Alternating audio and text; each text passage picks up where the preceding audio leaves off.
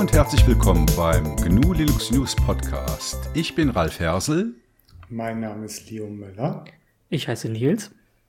Und hier ist Ferdinand Thomas. Wir begrüßen alle Hörerinnen und Hörer zur Folge 12 des GLN Podcasts, aufgenommen am 24. Juni 2021 bei strömendem Regen, Donner und Blitzen, außer in Berlin. Hier ist alles trocken. Und Nils, bei dir? Also hier strahlt die Sonne. Ja, seht ihr mal, gut. Gerechte Verteilung des Wetters über Europa. ja, liebe Hörerinnen, äh, wie ihr hört, sind wir heute wieder in der Standardbesetzung unterwegs. Keiner ist krank, keiner ist in Ferien, alle sind da. Wir freuen uns. Äh, vier Köpfe, vier Themen. Bevor wir damit loslegen, ähm, herzlichen Dank an alle Spender. Ich glaube, zum Thema Spenden und Konten und sowas kommen wir dann später auch noch beim Thema vom Ferdinand. Ich möchte auch noch mal darauf hinweisen, dass wir ja ein Community-Projekt sind und Community heißt Mitarbeiten, äh, ist nicht kostenlos und wir freuen uns, wenn ihr mitarbeitet, wenn ihr mitschreibt. Ihr könnt auch am Podcast teilnehmen, kommentieren, einfach was zurückgeben in die Community. Auch herzlichen Dank dafür. Ja, liebe Mitpodcaster, wie geht's euch so? Ferdinand, wie läuft's bei dir? Was hast du gemacht? Na, in letzter Zeit war viel zu tun für unsere Distribution Seduction, was auch teilweise mich auf das Thema gebracht hat, was ich gleich äh, bearbeiten werde. Und zwar ist unser langjähriger Freund und Sponsor viel zu früh verstorben und äh, wir haben erfahren, dass es wirklich einen Busfaktor gibt. Denn es gab Sachen, auf die wir keinen Zugriff hatten, nachdem er verstorben war. Und das war ganz schön haarig, das alles auf die Reihe zu kriegen. Wir mussten neue Server beschaffen, wir mussten, oder wir sind noch dabei, uns die Domains zu sichern. Das ist alles sehr zeitaufwendig. Aber jetzt fast geschafft. Mhm. Leo, wie läuft's bei dir? Ja, soweit ganz gut.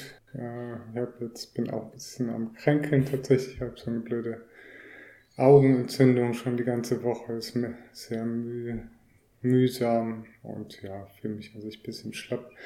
Ich hoffe, dass das bald vorbeigeht, aber ja. Mhm. Nils, bist du gesund? Ja, ein bisschen schlapp von meiner Erstimpfung, aber sonst funktioniert's. John McAfee ist heute gestorben ja. in Spanien im Gefängnis. Hm. Die genauen Hintergründe kennt man noch nicht.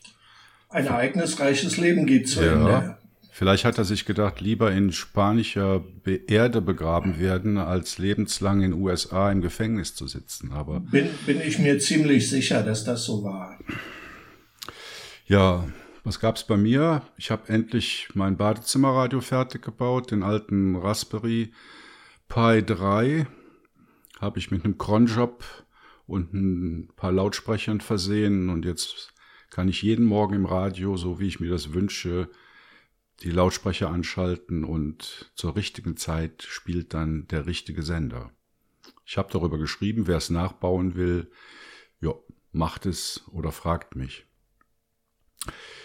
Dann sind wir auch schon bei den Themen. Äh, ja, vier Themen plus Interview haben wir heute für euch. Und äh, das erste Thema kommt von mir und da geht es um Textverarbeitung im Allgemeinen. Äh, vorausgegangen ist dem eine Umfrage, die wir bei GNU Linux CH gemacht haben auf Mastodon, an der auch circa 150 Leute teilgenommen haben. Und bei den Umfang auf Mastodon, äh, die sind zwar immer sehr niederschwellig, äh, man muss sich nicht anmelden und nichts machen, aber die Auswahlmöglichkeiten sind beschränkt. Man hat da immer nur vier Auswahlmöglichkeiten und die ähm, Teilnehmerinnen, die haben da geantwortet, dass 55 Prozent Textverarbeitungen, also wie LibreOffice Writer oder ähnliche verwenden, wenn sie Texte schreiben. Interessanterweise haben 35 Prozent gesagt, dass sie LaTeX oder ähnliche Satzsysteme verwenden. 8 Prozent haben gesagt irgendetwas anderes und 2 Prozent CryptPad oder ähnliche kollaborative Schreibsysteme. Ja, finde ich noch ganz interessant, das Ergebnis, vor allen Dingen 35% LaTeX. Da hätte ich jetzt nie mit gerechnet. Benutzt irgendjemand von euch LaTeX? Mhm. Also ich mache das zwischendurch mal. Mhm. Also zum ich Beispiel für Bewerbungen oder sowas, da ist es wesentlich angenehmer, finde ich, als wenn du das in irgendeiner LibreOffice äh, Textdokument oder sowas reinschmeißt. Das finde ich nicht so. Ich müsste das erst lernen. Also ich habe es ein paar Mal versucht, mich da einzuarbeiten. Äh, ja, habe da auch so ein paar Ergebnisse zustande gebracht, aber ich finde die Einstiegshürde doch recht hoch. Äh, für mich war es immer so ein System, was man im wissenschaftlichen Umfeld, also an der Universität, in MINT-Fächern, wo man mit Formeln arbeiten muss. Also das ist so die Schublade, in die ich LaTeX reinstecke. Vielleicht tue ich dem Unrecht. Wenn denn das sehe ich, das sehe ich auch so. Und ich habe halt keinen Bedarf. Deswegen ist mir die Einstiegshürde viel zu hoch. Nur mal das aus Spaß zu erlernen, äh, nee. Ja gut, es war bei mir wirklich Spaß. Ich fand es interessant und habe es dann einfach gemacht. Habe mir angeguckt, wie das funktioniert und naja, dann kommt man da schon relativ schnell rein, wenn man möchte. Aber ja, die Hürde ist wirklich hoch. Leo, bist, bist du LaTeX-Profin? Profin, blödes Wort. Ja, schon, aber ich nutze es schon länger nicht mehr, seitdem es Markdown gibt. Ja, genau, Markdown, Markdown, gutes Stichwort. Äh, wir gucken hier auch gerade bei uns in den Show Notes auf ein Markdown-Dokument. Aber ich möchte mal so ein bisschen mit den verschiedenen Anwendungsfällen anfangen. Also, ich meine, Text schreiben ist ein breites Feld, oder? Das geht von, vom Einkaufszettel bis zu Romanen, die man schreiben will. Äh, und deshalb habe ich mal versucht, das ein bisschen einzuordnen in, in, in vier Kategorien. Also das, das erste wäre so Briefe, Dokumentationen, die man in einem Projekt schreibt, lange Texte eben bis hin zu jemand will ein Buch schreiben. Was, was ist da die richtige Auswahl? Also ich habe jetzt mal gesagt, ja, da nimmt man eine richtige Textverarbeitung, äh, andere sagen vielleicht, nee, nee, nee, das ist genau der Anwendungsfall für LaTeX. Also wie seht ihr das, wenn es um... Also du schmeißt ja jetzt schon viele Sachen durcheinander. Briefe in Dokumentation zum Beispiel oder lange Texte ist ein Riesenunterschied. Also ein Brief kannst du gut in LibreOffice oder sowas schreiben. Dokumentation würde ich heutzutage alles in Markdown schreiben. Ich meine, die ganzen Git, äh, diese Git-Web-Oberflächen zum Beispiel, die rendern dir das direkt korrekt. Also du kannst es einfach hoch äh, pushen und dann hast du es quasi in dem Frontend direkt korrekt dargestellt und so weiter. Und du kannst mit Pandoc in alle möglichen Zielformate konvertieren. Also da bietet sich Markdown sicherlich an. Wenn es jetzt halt wirklich schön aus, also wobei das halt geht ja auch dann mit Pandoc, kannst du auch wieder irgendwo hin konvertieren, wo du hin willst. Aber wenn du es wirklich schön haben willst, kannst du schon halt auch mit LaTeX machen. Und für LaTeX gibt es ja auch ganz gute Einstiegsprogramme, zum Beispiel das Lux, das ist so ein uh, What You See is What You Mean Tool. Also nicht WYSIWYG, sondern so, ja, so soll das ungefähr aussehen. Ähm, und das kommt tatsächlich sogar ganz gut raus. Und ähm, wer da irgendwie mal mit äh, Tech irgendwie bei seinem Einstieg wagen möchte, dem sei es auf jeden Fall empfohlen. Also das ist tatsächlich das Werkzeug, was ich auch mal verwendet habe, äh, Lux. Aber ich glaube, äh, Leo, du hast mich missverstanden. Als ich Dokumentation sagte, meinte ich jetzt nicht ähm, technische Dokumentation im, im Sinne von, von Code oder Code, äh, Kommentaren, sondern ich meinte sowas wie Anforderungsspezifikationen. Oder das ist halt sowas, was ich äh, sehr häufig mache im Berufsleben. Und dafür verwende ich halt auch äh, eine normale Textverarbeitung. Aber wie seht ihr das? Also lange Texte schreiben. Also, wenn ich an der Umfrage teilgenommen hätte, dann wäre ich unter andere zu finden. ähm, Textverarbeitung benutze ich so gut wie gar nicht. Also sowas wie LibreOffice. Es sei denn, ich schreibe einmal im Jahr einen Brief, der per, per Post versendet wird. Das war's auch schon. Ansonsten schreibe ich ja wirklich den ganzen Tag irgendwelche Texte für verschiedene Anlässe und die Sachen, die ich für Printmedien schreibe, die schreibe ich in SIM. Und das seit vielen, vielen Jahren, ähm, weil die äh, Ansprüche der Drucktechnik mit in diese Artikel einfließen. Das heißt, die sind besonders formatiert und das kann ich aus SIM direkt an den Verlag so schicken. Also meinst du jetzt SIM oder ZIM? ZIM als das Desktop-Wiki ZIM. Ah, Z-I-M. Genau, das habe ich ja auch aufgeführt, aber in einem ja. ganz anderen Kontext. Okay. Ja, mhm. das nehme ich dafür und ähm, die Blog-Sachen schreibe ich eigentlich direkt im, äh, im WordPress. Andere Sachen schreibe ich in kürzere Sachen schreibe ich in, in Markdown. Mhm. Im Moment mit der Anwendung Retext, aber ich wechsle da auch öfters mal und suche immer noch das Optimum. Ja, also ich sag mal, wenn es jetzt um, um News oder Artikel äh, für, für äh, GNU Linux CH bei uns geht, da schreibe ich auch alles direkt im, im Editor vom Content Management System.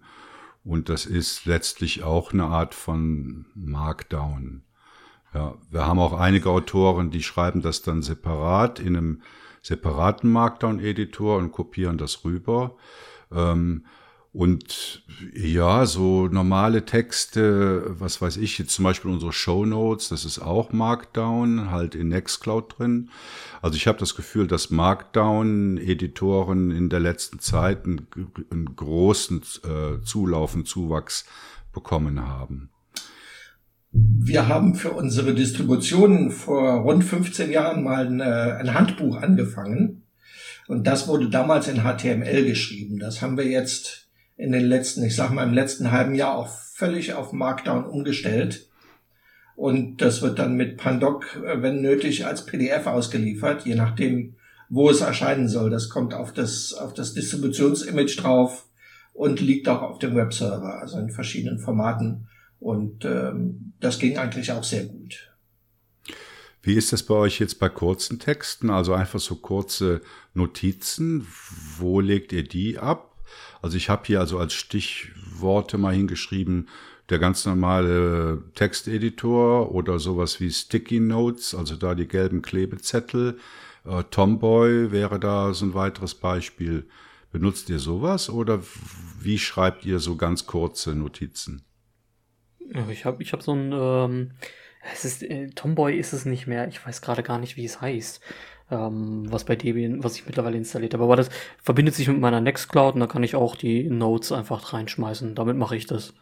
Das finde ich eigentlich ganz angenehm. Und auf dem Handy ist es auch so ein, äh, der Nextcloud Notes Client, der funktioniert einwandfrei. Also ich mache das da auch über sowas Kleines. Mhm. Ich nutze eine Notizanwendung, die heißt Standard Notes. Ja, die habe ich hier nicht. Ich habe Simple Notes anzubieten oder ja, Joplin. Ja, habe ich auch alles noch installiert. Im Moment nutze ich Standard Notes. Ich bin da auch noch beim, beim Suchen nach dem optimalen. Ich finde da noch ganz gut das To-Do-Text-Format. Also das mit der GNOME Notizeneditor kann das mittlerweile auch. Also von daher bist, bist du da auch recht flexibel.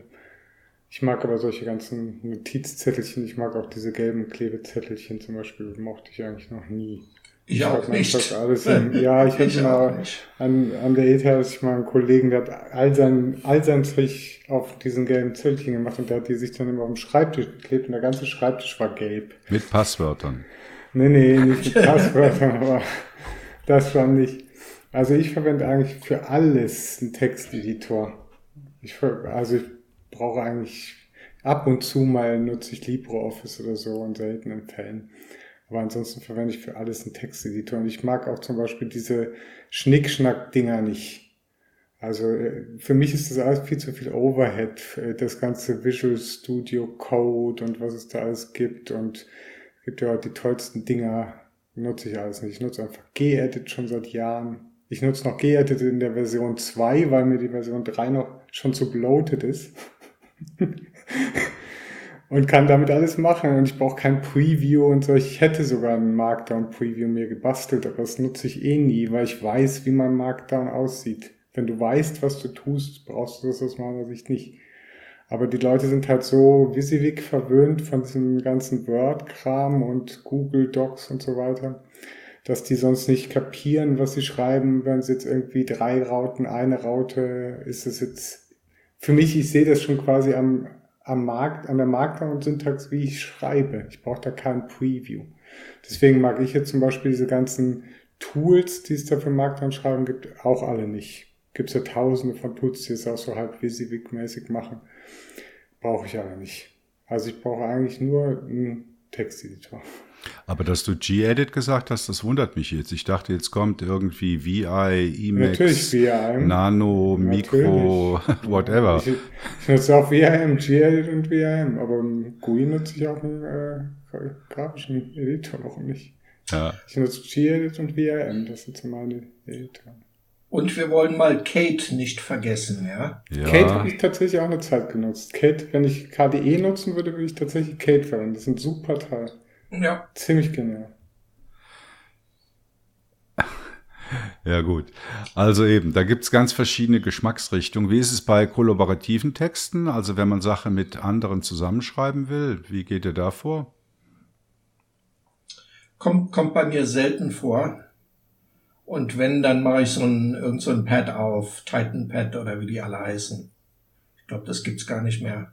Aber es gibt eine Menge. Noch, ja, genau. Sowas halt. CryptPad wäre ein anderer Vertreter. Das finde ich ja. auch schon wieder so monstermäßig. Das, das kenne ich, kenne ich nicht. Ja. Mhm. Aber brauche ich, wie gesagt, nicht oft. Aber wir verwenden hier jetzt den Nextcloud Markdown Editor. Ich finde den eigentlich noch ganz gut. Ich finde den auch super.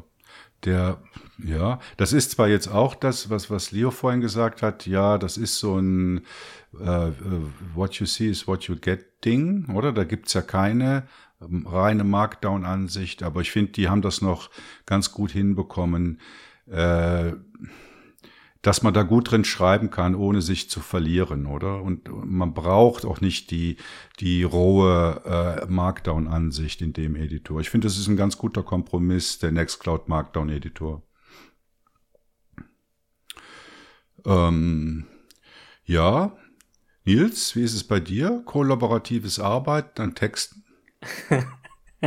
äh, ehrlich gesagt, glaube ich, noch nie vorgekommen im privaten Umfeld. Also, sorry, da muss, bin ich bis jetzt immer drum herum gekommen. Wenn es dann wirklich, glaube ich, mal so war, dann habe ich den Leuten einfach einen Text geschrieben, weil dann wirklich gleichzeitig arbeiten an irgendwas. Nee, habe ich nicht gehabt bis jetzt. Okay, kommen wir zur letzten Kategorie. Die habe ich mal Knowledge Base genannt. Und ich glaube, da können der Ferdinand und ich, wir können uns da die Hand reichen. Also ich bin, glaube ich, der größte ZIM-Fan ever, benutze ZIM seit mindestens 15 Jahren. Also ich auch. solange ich denken kann. So etwa. Und äh, also ich habe das Knowledge Base genannt, weil ich schreibe mir alles in ZIM rein. Also mein, meine ZIM-Files, ich weiß nicht, das geht in die Tausenden mittlerweile. Ich habe sogar meine privaten Notizen und meine äh, beruflichen Notizen habe ich im gleichen ZIM drin. sind einfach die zwei Hauptäste. Und da schreibe ich alles rein, wo ich von denke, dass ich das irgendwann mal wieder gebrauchen könnte. Also so Mini-Anleitungen, welche Programme muss ich installieren, wenn ich neu aufsetze. Äh, ja, und also finde ich einfach genial die Anwendung ZIM. Die kommt zwar jetzt, kommt zwar jetzt nicht so, so fancy, schön, elektronmäßig her wie, wie Joplin und sowas. Aber äh, ja, oder sieht so ein bisschen in die Jahre gekommen aus, aber es funktioniert einfach perfekt. Lässt sich gut erweitern. Es gibt viele Add-ons ähm, und viele fortgeschrittene Funktionen, aber man kann auch einfach nur reinschreiben und sammeln, wie, wie äh, Ralf gerade sagte. Mhm. Mache ich auch so. Also auch Planung von Artikeln und so, wo ich dann Links sammle für einen Artikel, den ich in drei Monaten geplant habe oder so. Lässt sich alles dann gut. Äh, und dann wird der Artikel da halt auch geschrieben. Ja, Also ich habe das auch mal ausprobiert. Ich fand das eigentlich ziemlich cool. Das war wirklich nutzbar. Aber ich bin wieder davon weg. Also ich habe mich da irgendwie nicht wirklich, weiß ich nicht warum. Vielleicht war es dann irgendwie nicht genug Selbstkontrolle. Aber ich habe festgestellt, ich habe zu wenig darin dokumentiert. Und ich bin nachher einfach wirklich hingegangen und habe das angefangen in meine Notes-App zu schmeißen von Nextcloud. Das heißt, äh, einfach Textfiles, die in Markdown geschrieben waren und dann fertig. Also, weil Sim, ich weiß nicht, wie ihr es macht, aber wie habt ihr es synchronisiert? Also, oder auf dem Handy auch benutzbar gemacht? Aha, also ich synchronisiere einfach den Folder, äh, wo die ZIM-Dateien drin liegen. Also man muss sagen, wenn man jetzt äh, äh vielleicht kurze Erklärung. Also ZIM, da hat man auf der linken Seite einen hierarchischen Baum, in dem halt in den Ästen die Notizen liegen. Und jeder, jeder Ast, also jedes Blatt da drin in dem Baum, wird als separate Textdatei, oder das ist, glaube ich, auch eine Art von Markdown, äh, abgelegt und dann kann man einfach das ganze Verzeichnis äh, in seine Nextcloud rein synchronisieren. Na, und also das Schöne ist, dass man halt diese hierarchische Organisation hat. Manche mögen lieber so eine Tag-Organisation. ich habe lieber eine hierarchische. Und ähm, ja, was es leider nicht gibt, es gibt keine Smartphone-Anwendung dafür. Was ich dann mache, ich gehe halt in meinen Nextcloud-Client auf dem Smartphone und navigiere einfach in die Textdatei rein. Ja. Ich brauche das am Smartphone äußerst selten, aber wenn, dann mache ich das auch so. Also das geht auch in die Nextcloud und äh, zumindest kann ich da was lesen, wenn ich was nachlesen muss. Hm. Leo, wie organisierst du deine Knowledge Base? In meinem Kopf. ich, wusste, ich wusste, dass die Antwort kommt. Was erwartest du? Der also, funktioniert jetzt gerade im Moment nicht so gut wegen meiner Augenentzündung, aber ansonsten ist der top. Hast du ernsthaft Nein. keine Knowledge Base? Nein. Okay. Gruselig. Dafür habe ich das Zeug einfach schon zu lang gesehen. Okay. Ich mache das jetzt schon 30 Jahre. Da brauche ich keine Knowledge Base mehr. Also ich kann das wirklich nur empfehlen. Am Anfang muss man sich halt ein bisschen organisieren, oder? Ich habe das Zeug auch x-mal ein bisschen umstrukturiert, organisiert und irgendwann geht einem das so in Fleisch und Blut übrig und irgendwann hat man halt auch so viel Know-how da angesammelt, dass man gar nicht mehr ohne kann und man ist froh. Man hat ein Programm, eine gute Suchfunktion und man findet die Gedankenschnipsel und die Notizen halt super schnell wieder. Also äh, Empfehlungen aus Berlin und Zürich Zürich nutzt ZIM für eure Gedanken. genau, also. Du hast doch mal selbst ein Tool geschrieben, Ralf. Ja, ja, ich habe zwei Tools geschrieben. Das erste Tool, das ist, glaube ich, das größte Programm, was ich jemals geschrieben habe. Das hieß äh, Unitree. Ja, das habe ich sogar tatsächlich mal ausprobiert. Und das war super cool, weil das hatte auch noch so einen topologischen Baum. Also der war dann unterteilt in Klassen und Instanzen. Äh, will ich jetzt, also ich fange jetzt nicht an zu schwärmen. ähm, war, die Einstiegshürde war etwas hoch, aber danach war man da wirklich super organisiert. Ich habe sogar mal eine Cocktail-Datenbank damit äh, geschrieben. Also damit umgesetzt, wo du halt sagen konntest über die Suchfunktion, ich habe die und die äh, Spirituosen und und äh, wie sagt man nicht Beilagen, Ingredienzien habe ich zu Hause, zeig mir, welche Cocktails ich daraus genau. mixen kann. Ich fand das sogar tatsächlich noch ganz cool. Ja. Das hätte mich tatsächlich sogar noch äh, angesprochen, aber dann äh, hat es irgendwie keinen Bock mehr weiterzuentwickeln. Ja, ich war dann irgendwann an der GTK 2 zu GTK 3 Hürde. Und aber ich habe mir jetzt, du es erwähnst, ich habe mir vor paar Tagen überlegt, ob ich das nochmal GTK 4 mäßig neu schreiben soll. Ja, also ich, ich werde dann auch in den Show Notes, werde ich das nochmal verlinken. Da gibt's ähm, schöne Beschreibungen zu, was man damit machen kann. Ähm, ja, war wirklich ein lustiges Ding. Und danach habe ich gesagt, ja, das ist zwar nett, aber vielleicht ein bisschen zu kompliziert. Und dann habe ich eine neue Anwendung geschrieben auf GTK 3 in Python, die hieß Nota. Und das war wirklich wie ZIM. Also links ein Baum, alles easy, rechts ein Text. Und die, die gibt es auch noch, kann ich auch mal verlinken. Aber ich fand eben dieses von ja. Unitree, das Konzept fand ich noch ziemlich genial. Ja, das, das hatte praktisch, das war eher so eine hierarchische Datenbank fast. Also man konnte auch selber Felder definieren und so. Hm. Ja, muss ich noch mal ran. Ja gut, ich glaube, dann haben wir das Thema Textverarbeitung jetzt äh, ziemlich ausgetreten und kommen zum nächsten, nämlich zur Frage, soll man seinen Kernel selbst kompilieren? Wo wir gerade beim Hacken sind. Ja. ja, genau. Ja, ich würde euch einfach mal fragen, ob irgendeiner von euch noch einen Kernel selbst kompiliert. Ja, Ralf sagt nein. nein. Selbst Ferdinand nicht. Ich nein. Ich habe doch einen Kernel-Kompilierer in Seduction, der liefert mir dreimal die Woche, dreimal die Woche neue, neue Kernel. Ich habe da keine Zeit zu, keine Lust. Okay. Ja, ja. ja ich finde es halt äh, noch recht spannend. Ich habe das halt früher, habe ich eigentlich immer meine Kernel selber kompiliert, einfach auch aus Performance-Gründen und um die, also die Leistung der Hardware auch möglichst äh, gezielt ausnutzen zu können. Also wirklich bare minimal nur die Sachen rein, die ich tatsächlich auf dem System habe. Früher hatte ähm, das, früher hatte das was. Heute ja. bringt das, glaube ich, nicht mehr so viel.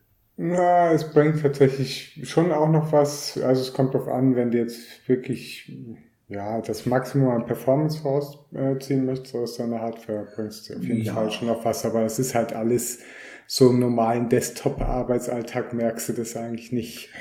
Eben, früher hat man das gemerkt mit schwacher Hardware und so, da hat das ja. schon was gebracht. Aber ich finde trotzdem, dass jeder Linux-User zumindest mal einen Kernel selbst kompiliert haben soll. das ist nochmal der andere Punkt. Und ich kompiliere tatsächlich auch immer noch äh, selber Kernel, wenn ich zum Beispiel äh, gewisse Features brauche. Also ich nutze zum Beispiel bei mir AppArmor und in der Distribution, die ich verwende, ist das standardmäßig nicht aktiv im Kernel. Und dann äh, kompiliere ich mir halt AppArmor und bei, de bei der Gelegenheit optimiere ich mir meine Kernel-Konfiguration dann entsprechend eben auch gerade noch mit. Hat natürlich auch den Nachteil, dass jetzt, wenn jetzt quasi ein neuer Kernel kommt, du dir immer nachführen musst. Also, oder du sagst halt, okay, der Kernel läuft jetzt für mich, solange jetzt keine schwere Sicherheitslücke drin ist, die mich jetzt irgendwie betrifft oder so. Ich meine, das muss man für sich selbst ja auch beurteilen. Ähm, dann lasse ich halt diesen alten Kernel die ganze Zeit laufen. Technisch funktioniert das natürlich. Was ist denn da jetzt der Ansatz? Also ich habe da ja gar keine Ahnung von. Also man ist auf einer normalen Distribution und kompiliert dann den Kernel oder man ist auf gar nichts und kompiliert mal völlig basic ohne irgendeine Distro den Kernel. Also das wäre dann so der Linux vom Scratch-Ansatz. Aha. Also du kannst natürlich den Kernel auch cross-compilen. das mache ich zum Beispiel auch. Also ich habe zum Beispiel, habe ich jetzt nicht mehr, aber ich hatte sehr lange so ein Atom äh, diese EEE-PC-Dinger da habe ich noch recht lange im Einsatz gehabt. So ein Netbook. Da, ja, ja, so die, das, den Begriff gibt's ja, glaube ich, heutzutage, heutzutage gar nicht mehr. Nee, die Geräte fand, gibt's ja auch nicht mehr. Gibt's leider auch nicht mehr. Ich fand den noch tatsächlich noch ganz nett. Auch den Formfaktor und so. Und äh, ja, wünsche mir auch wieder sowas, aber das ist dann vielleicht nochmal ein anderes Thema. Ähm, und da macht es natürlich kaum Sinn. Also ich habe da zum Teil auch schon Sachen drauf kompiliert, aber wenn du dann zum Beispiel auch für ein LibreOffice kompilieren irgendwie fünf Tage brauchst auf dem Netbook, ist es halt dann ein bisschen nervig. Und dann habe ich es halt so gemacht, dass ich den Kernel halt dann auf einem anderen Computer halt kompiliert habe und mir dann halt rüber kopiert habe mit der entsprechenden Config, die ich brauche. Und jetzt so als Einstieg, also eigentlich ist das so Kernel kompilieren. Ich habe jetzt im Linux-Kurs auf linuxkurs.ch gibt es eine eigene Section für Kernel kompilieren. Da habe ich das eigentlich mal alles genau beschrieben, wie das funktioniert. Und man kann sich zum Beispiel einfach die laufende Config, solange der Kernel, den man laufen hat, damit kompiliert wurde. Also es ist auch eine Option, die man, die darin aktiv sein muss, aber das ist bei eigentlich bei diesen Standarddistributionen ist es eigentlich überall aktiv, kann man dann halt mit zcat slash proc slash config.gz sich die Config ausgeben äh, lassen und die kann man dann umleiten in eine .config-File innerhalb der Kernel-Sourcen. Äh, die man vorher runtergeladen hat von kernel.org und ähm, kann dann halt mit, ähm, mit dem Befehl, der ist auch eigentlich noch recht praktisch, kann man sagen, make old dev config, äh, dann versucht er quasi die Optionen deines alten Kernels zu applizieren und adaptiert dann halt die neuen Optionen, die dazugekommen sind, im Default dazu. Und dann hat man eigentlich schon mal so eine Basis, das ist quasi der Kernel, den man jetzt schon laufen hat, äh, den hat man dann quasi als Basis. dann kann man einfach dann halt entweder die äh, Kernel-Option manu manuell bearbeiten oder halt mit dem äh, Konsolen-TUI äh, mit der Konsolen-TUI-Oberfläche Make Menu Config kann man dann halt über so eine, äh, ja, so eine Clicky GUI ohne Maus kann man sich dann halt die äh, Kernel-Optionen aktivieren oder als Modul oder in den Kernel einkompilieren. Also in so einer Config, was steht da drin? Sind das nur Kernel-Optionen oder? Genau. Aha. Das sind eigentlich die ganzen Kernel-Optionen, was du drin haben willst. Möchtest du das halt als Modul haben? Möchtest du es fest in den Kernel einkompiliert haben? Je nachdem kannst du dann halt auch noch eine init-rd bauen, also eine indische RAM-Disk, die dann vom Kernel zu Beginn gestartet, geladen wird, ähm, in der sich dann halt weitere Module befinden und so weiter. Ja, um es ein bisschen zu veranschaulichen, am Beispiel von Seduction, wir könnten ja locker den Debian-Kernel einfach nehmen. Da wir ja Debian basiert sind, wäre das kein Problem. Würden wir uns die Arbeit ersparen. Da aber der Debian-Kernel nicht unbedingt für den Desktop-Benutzung äh, kompiliert wird, haben wir uns entschieden, den eigenen Kernel zu verwenden und äh, mehr auf in Richtung Desktop zu trimmen, als das beim Debian-Kernel der Fall ist. Das ist eine ganz einfache Anwendungserklärung sozusagen, warum man das macht. Ja, ja, das ist eigentlich noch ein gutes Beispiel. Äh was du jetzt genannt hast. Also es gibt natürlich ganz verschiedene Anwendungsfälle. Also du kannst jetzt zum Beispiel gerade im Embedded-Bereich und so weiter, dann möchtest du jetzt nicht deinen äh, Standard-Kernel, den du auf deinem Desktop-System laufen hast, verwenden. Also es kommt da so ein bisschen immer auf den Einsatzzweck an oder zum Beispiel das alte Netbook. Da möchtest du halt auch nicht so einen fully bloated Kernel haben. Eine andere Möglichkeit ist zum Beispiel auch noch der Libre-Kernel. Also wer gerne wirklich freie Software mag, äh, hat mit dem Libre Linux einen Kernel, der keine Blobs enthält. Also der ist quasi deblobbt, ein deblobbter Kernel. Äh, und man kann damit zum Beispiel dann halt seinen eigenen Kernel auf der Basis des jetzigen äh, laufenden Kernels bauen, ohne Binary Blobs. Das wäre zum Beispiel noch ein, noch ein weiteres, noch ein weiterer Anwendungszweck. Aber da gibt es halt Tausende. Also ich finde halt, wenn man Linux verwendet, sollte man das mal gemacht haben, zumindest, um mal zu wissen, was man da überhaupt für ein System drunter laufen äh, hat. Ähm, und wenn es auch einfach mal rein akademisch ist und einfach mal, um zu gucken, kriege ich den Kernel, der jetzt auf meinem System läuft, auch wieder quasi so in der Form nachgebaut und aktivieren mir zum Beispiel eine Zusatzoption oder deaktivieren mir dann zum Beispiel mein Filesystem, was ich gerade verwende, weil dann bootet es nicht mehr. Also man kann sich da auch natürlich sehr schnell selbst ins Bein schießen mit solchen Sachen. Das ist klar. Ja? Und dann muss man nach dem äh, Kompilieren des Kernels muss man halt dann noch einen Bootloader eintragen. Das ist je nach Bootloader unterschiedlich. Ich verwende jetzt Lilo oder eLilo. Das ist da ganz einfach. Andere verwenden also hauptsächlich bei den meisten Distributionen kommt heutzutage GoUp zum Einsatz. Aber auch da ist es äh, in wenigen Zeilen Text äh, dann erledigt. Und dann kann man halt quasi parallel in seinen eigenen Kernel und wenn einem der gefällt, dann macht man den als Default und dann äh, hat man sein System auf seinem eigenen Kernel laufen. Ja, Nils, dann weißt du, was du am Wochenende machst, oder? der muss ja erstmal das ZIM nochmal kennenlernen. Oder vielleicht das Unitree. also ich glaube, Unitree werde ich mir auf jeden Fall mal angucken. Das ist interessant, aber Kernel kompilieren, ja, man könnte es machen, aber ich scheue auch ein bisschen den Aufwand. Ich bin eigentlich super glücklich darüber, dass mich diese Systeme einfach nicht mehr so nerven. Also wenn ich das installiere, ich habe mein Debian installiert oder mein Ubuntu oder Manjaro, je nachdem, was man halt gerne mag. Und für denjenigen funktioniert es dann einfach. Warum soll ich jetzt anfangen, dann auch noch die Kernel-Version durchzujagen? Ähm, klar, nicht falsch ist, wenn du ein Problem mit einem Security-Issue hast oder sowas, ja, und der nicht gepatcht wird, gut, kann man das mal machen. Oder mal aus der Gaming-Perspektive kann man es auch sehen, wenn du sowas hast wie IMMU-Support oder sowas reinholen möchtest. Ja, dann kann man das mal machen, aber ich weiß nicht, meistens finde ich, ist es den Aufwand nicht wert. Gefühlt für mich. Die Bequemlichkeit, der bequeme Linux-User. Das gab es halt damals zu meiner Zeit noch nicht, wo ich angefangen habe. Da lief noch nichts out of the box. Da hat man sein Zeug alles noch von Hand kompiliert. Und heute wird man so verwöhnt von den ganzen Distributionen, wenn du jetzt, äh, wobei halt jetzt äh, bei so einem, wenn du jetzt halt quasi einen Bass da nehmen würdest, jetzt kommt ja bald dann das Neue raus, ich weiß gar nicht. Bullseye Bulls, heißt es. Bullseye. Ja, das Buster, wenn du das jetzt auf so einer ganz neuen Hardware verwenden würdest, irgendwie wird das wahrscheinlich auch nicht wirklich funktionieren. Sie haben zwar ja immer diese Hardware-Enabled, diese Point-Releases, wo sie dann noch mal ein bisschen nachziehen. Aber das hatte ich zum Beispiel lange Zeit, mehr, viele Jahre, und das ist wahrscheinlich auch einer der Gründe, warum ihr bei der Seduction einen Kernel habt.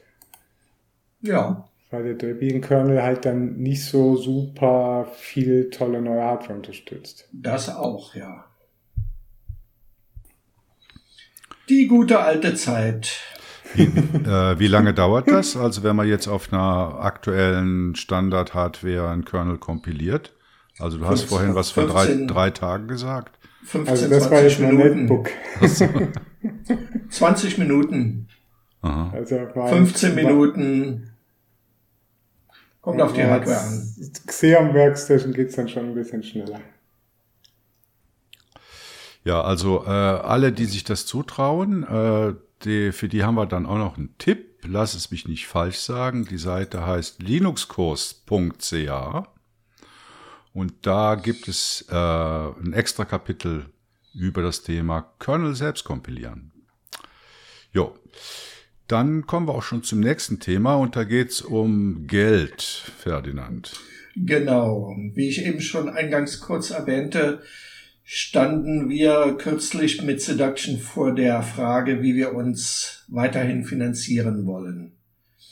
Ähm, dabei geht es um äh, Server zu bezahlen, dabei geht es um äh, Linux-Messen zu besuchen. Es geht darum, äh, Hardware mal auszutauschen, wenn jemand äh, bei jemand was kaputt ist von den Entwicklern. Hm, da stand ich halt vor dem Problem rauszufinden, wie machen wir das am besten. Ähm, oder und das das gilt halt auch für andere Projekte. Wie wie finanziert man Open Source Projekte. Ähm, es gibt da mehrere Wege. Entweder man macht das selbst verwaltet über zum Beispiel ein Bankkonto oder über PayPal. Dann muss man sich um einen Rattenschwanz an Dingen selber kümmern, Steuern und so weiter. Äh, bei PayPal kommt noch hinzu, dass man da einen Business-Account für braucht. Denn wenn man den nicht hat und trotzdem Spenden einsammelt, ist es schon vielen passiert, dass das äh, PayPal-Konto einfach gesperrt wird. Dann kommt man da auch über einen längeren Zeitraum meist nicht mehr ran. So, das wäre das Selbstverwaltete. Dann kann man Spenden und Sponsorship über eine Organisation regeln. Das kann man auch wiederum selber machen über einen EV, einen eingetragenen Verein. Auch da ist wieder der Rattenschwanz ziemlich groß und in meiner Erfahrung rechtfertigt das nicht den Aufwand. Dann gibt es die äh, Social Payment Systems. Patreon wird jeder kennen. In Deutschland gibt es entsprechend Steady, in Frankreich Tipeee. Die sind alle ungefähr gleich aufgestellt und ermöglichen es Unterstützern monatliche Zahlungen an dich zu leisten. Die sind aber jetzt mehr auf Künstler oder Kreative ausgelegt als auf Open Source Projekte als solches. Bei den Open Source Projekten kommen äh, Organisationen wie Software in the Public Interest, abgekürzt, abgekürzt SPI, ins Spiel, ähm, die hauptsächlich Debian-Gelder verwalten. wo man aber auch als Softwareprojekt äh, sich einklinken kann. Die sind allerdings US-basiert und von daher wird das mit den, mit den Überweisungen und so dann auch ein bisschen schwierig. Äh, Habe ich früher mal gemacht, ähm, fällt aber jetzt raus, weil es einfach zu schwierig ist. Übrig blieben äh, LiberaPay und Open Collective. Das sind beides äh, Open Source Projekte, ähm, die dir dabei helfen wollen, deine Gelder zu verwalten, deine eingenommenen Spenden und äh, Sponsorgelder. Ähm, bei LiberaPay ist es so, dass äh, ein Open Source äh, Projekt, was ermöglichte, Gelder zu überweisen, rausgefallen ist und von daher nur noch äh, äh, unfreie Geschichten da laufen. Von daher ist das nicht mehr so zu empfehlen. Ich bin hängen geblieben bei Open Collective was ein Open Source Projekt ist, was sowohl einmalige Spenden als auch äh, wiederkehrende Zahlungen, monatliche Zahlungen äh, ermöglicht, dabei vollkommen transparent ist. Das heißt, du als Spender oder als Sponsor kannst jederzeit auf der entsprechenden Webseite nachschauen, wie viel Geld eingegangen ist und wofür es verwendet wird, wie viel rausgegangen ist und wofür das verwendet wird. Völlig transparent, finde ich sehr gut. Ähm, ja, sind wir jetzt mit Seduction seit drei Monaten unterwegs und bisher sehr zufrieden. Also auch die Auszahlung geht relativ schnell. Das Geld ist in spätestens einem Monat wieder auf deinem Konto. Mhm. Äh, Ferdinand, beschreib doch mal den Workflow. Also angenommen, ich bin jetzt ein Leser von äh, linuxnews.de. Ja. Und möchte den Blog finanziell unterstützen. Ja, da wird es demnächst Open Collective geben, gibt's aber jetzt noch nicht. Gibt's im Moment für Seduction. Okay, dann sagen wir das, mal, ich will Seduction unter. Ja. Habe ich heute schon gesehen, den Eintrag bei Open Collective. Also ja. gut, ich will jetzt hier meine, meine 50 Euro an, an Seduction spenden. Ja, du hast einen Link, äh, der dich in das Projekt Seduction bei Open äh, Collective führt und kannst dann da deine Zahlung abwickeln.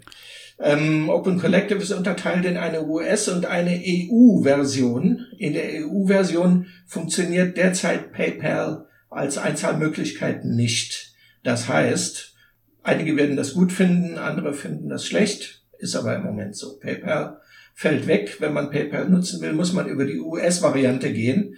Deswegen hat Seduction eine US, ein Projekt bei US und ein Projekt bei EU gestartet. Ja, die sitzen übrigens in Brüssel, Open Collective. Ja. Ähm, okay, okay, jetzt habe ich halt, also ich habe eh kein PayPal-Konto. Ja. Äh, wie kann ich denn jetzt, also von wo no. aus kann ich denn an Open Collective überweisen? Normal per Banküberweisung. Ah, okay. Ich habe es ich hab's selber noch nicht gemacht, deswegen kann ich dir es noch nicht mal detailliert beschreiben. Aber es scheint recht einfach zu sein, da es viele Leute nutzen und noch keiner nachgefragt hat, wie mache ich denn das? Von daher gehe ich mal davon aus, dass es relativ schmerzfrei funktioniert. Mhm. Dann kann man sich entscheiden, ob das eine einmalige Zahlung sein soll oder eine wiederkehrende Zahlung. Und äh, dann bekomme ich eine Mail, in der steht, ein neuer Sponsor, ein neuer äh, Spender hat äh, Geld eingezahlt. Und dann landet das gleichzeitig auf der Seite. Der Spender kann sich entscheiden, ob er da aufgeführt werden will, ob er namentlich aufgeführt werden will, ob er mit Bild aufgeführt werden will. Ähm, das obliegt also dem Einzelnen oder gar nicht aufgeführt, geht natürlich auch. Genau, und wenn, wenn äh, ihr jetzt da auf Open Collective die Spenden rumliegen habt bei denen, wie kommt ihr dann wieder an das Geld ran? Äh, wenn ich eine Ausgabe habe, muss ich dafür einen Beleg einreichen, online. Der wird überprüft und dann äh, wird das Geld innerhalb der nächsten Wochen angewiesen. Die zahlen also immer einmal im Monat aus oder so. Deswegen dauert das dann wahrscheinlich ein paar Wochen, bis das Geld wieder da ist. Also die zahlen dann an ein Bankkonto also, aus? Die zahlen an ein Bankkonto oder an PayPal. Mhm. Wenn ich jetzt, äh, wenn jetzt jemand im Projekt eine solche Rechnung einreicht, äh, der jetzt nicht direkt mit dem Konto verbunden ist bei Open Collective, dann muss ich oder jemand, der das ist, das äh, genehmigen. Mhm. Wenn ich das selbst mache, dann wird das von denen überprüft und geht raus. Und warum muss man da jetzt einen Beleg einreichen? Ähm, das Ganze wird von denen auch steuerlich betreut steige ich auch noch nicht so ganz durch, muss ich mich noch einarbeiten. Aber ich brauche da weiter nichts machen. Finanztechnisch, das wird von denen erledigt. Dafür halten die aber zehn Prozent der Spenden ein. Damit wird sowohl das Kollektiv, das Open Source Kollektiv Open Collective finanziert, als auch die ganzen Leistungen, die die erbringen. Okay, zehn Prozent. Ja. Ähm, okay, also jetzt, ich meine, wir haben ja bei uns bei GNU Linux CH haben wir ja eine ähnliche Problematik, ah, was heißt Problematik? Wir haben halt ein Patreon-Konto und ein ganz normales Bankkonto. Was spricht denn dagegen, ein ganz normales Bankkonto zu verwenden und nicht diese Umwege zu gehen? Da spricht nur dagegen, dass, dass man das dann, dass man sich dann da selber drum kümmern muss. Man muss ein, ein, am besten ein eigenes Konto nur für diese Spenden bei der Bank anlegen. Äh, das ist nicht so ganz einfach zu finden manchmal dass eine Bank das äh, macht und du musst dich halt selbst um, die, um, um das Finanzamt kümmern. Damit sparst du dann aber die zehn Prozent ein, die äh, somit an Verwaltung und die eigentlich bei allen, bei allen ähnlichen Projekten auch üblich sind in der Höhe. Okay, also Finanzamt ist ein gutes Stichwort, weil ich kann mir jetzt nicht vorstellen, dass eine Gesellschaft Open Collective Brüssel sich mit dem Finanzamt hier in Zürich auseinandersetzt. Nein, nein, aber die, die liefern dir die nötigen Unterlagen. Ah, okay. Einreichen musst du das dann schon selbst. Mhm. Ja. Leo, was hältst du davon? Ja, es, äh, klingt interessant. Also ich habe mir das ja auch mal ein bisschen angeguckt. Die haben ja dann auch so Kampagnen. Das läuft jetzt dann unter dem Brand Fund OSS zum Beispiel, ist jetzt kürzlich gestartet habe ich auch drüber geschrieben auf GNU Linux CH, kann man auch mal im Artikelindex ja. nachgucken. Ähm, und da läuft es dann halt so, dass sie dann halt, man kann sich dann halt drauf bewerben, wenn man bei, eh schon bei Open Collective ist. Ich weiß nicht, ob ihr das gemacht habt. Äh, Nein, bisher äh, nicht.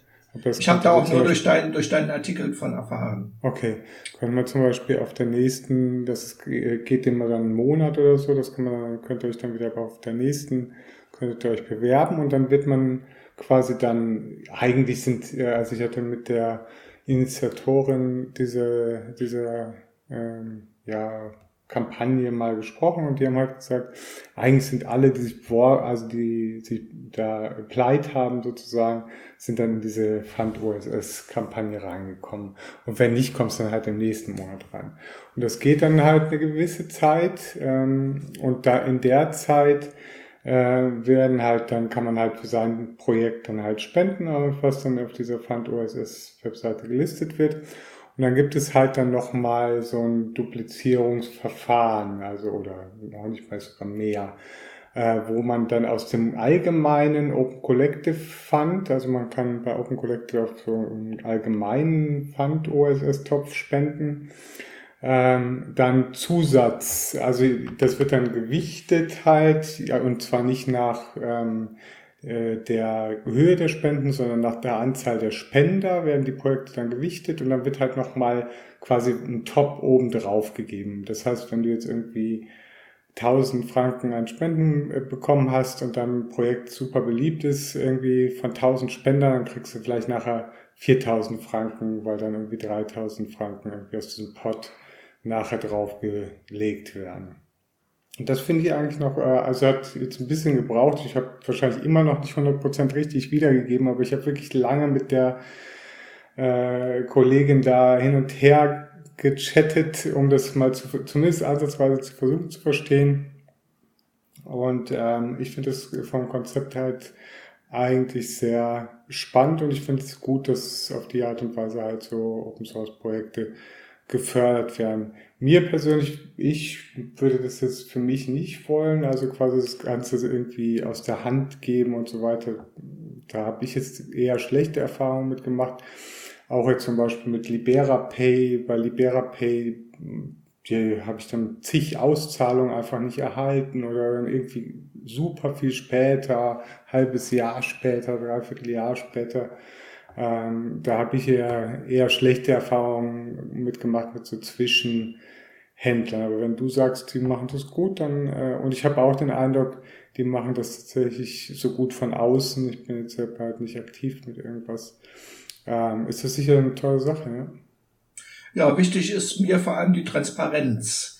Das äh, fördert auch die Spendenwilligkeit der Leute, wenn die genau auf einen Blick sehen können, aha, ähm, da ist so viel eingegangen, das ist rausgegangen, dafür wird es ausgegeben. Ähm, das, das, machen das, wir ja auch. Also wir machen es halt einfach selber. Ja, ja, klar, kann man machen. Den Auf, das stimmt, klar, der Aufwand, der liegt dann bei uns. Das ist, ja. Aber dafür haben wir ja unseren Schatzmeister, den Ralf, der, der hat ja sonst auch nichts zu tun. Nee, nee, nee. nee, der klopft dann auch immer auf die Finger, wenn man Geld ausgeben will. Ja, ja. Der macht das schon richtig. Ja. Nee, also Transparenz finde ich auch wichtig. Und also wir machen einfach einmal im Jahr einen Transparenzbericht. Und äh, wenn irgendjemand zwischendurch was wissen will, dann soll er fragen und dann sagen wir das. Also da sind wir auch ganz, ganz locker und ganz offen.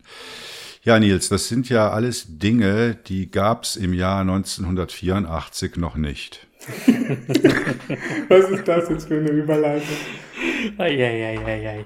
Ja, 1984 ähm, hat äh, Chuck Hull ein äh, Patent äh, angemeldet bzw. bekommen mit seiner Firma 3D Systems Corp. Und zwar für dies, das addita additive ähm, Herstellungsverfahren. Ich glaube, so heißt es, äh, also im Englischen heißt es Additive äh, Manufacturing. Ähm, was eigentlich nichts anderes ist als 3D-Druck. Und zwar wollte ich heute mal so ein bisschen über 3D-Druck reden ob, und die Frage stellen, ob es uns was bringt, also ob es ein Segen für unsere Freiheit ist oder ob es einfach nur Mist ist. Das äh, wollte ich einfach in die Runde stellen.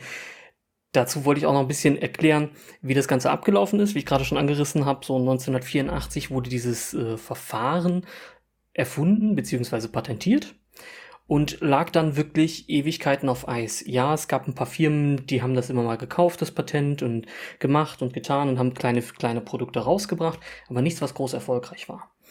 Das Ganze ist erst erfolgreich geworden, als 2009 dieses Patent ausgelaufen ist und es niemand mehr haben wollte und sich ein Open Source Projekt dem Ganzen angenommen hat, und zwar das äh, RepRap, also RepRap äh, äh, Projekt hat sich dem Ganzen angenommen.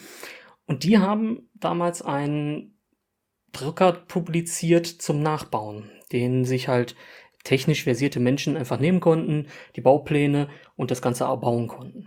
Das heißt, da war so der erste Heimanwender-Drucker möglich. Ja, das ist meistens in den Unis passiert, wo Leute wirklich dann auch mit Ingenieurstudium und sowas dann daran Interesse hatten.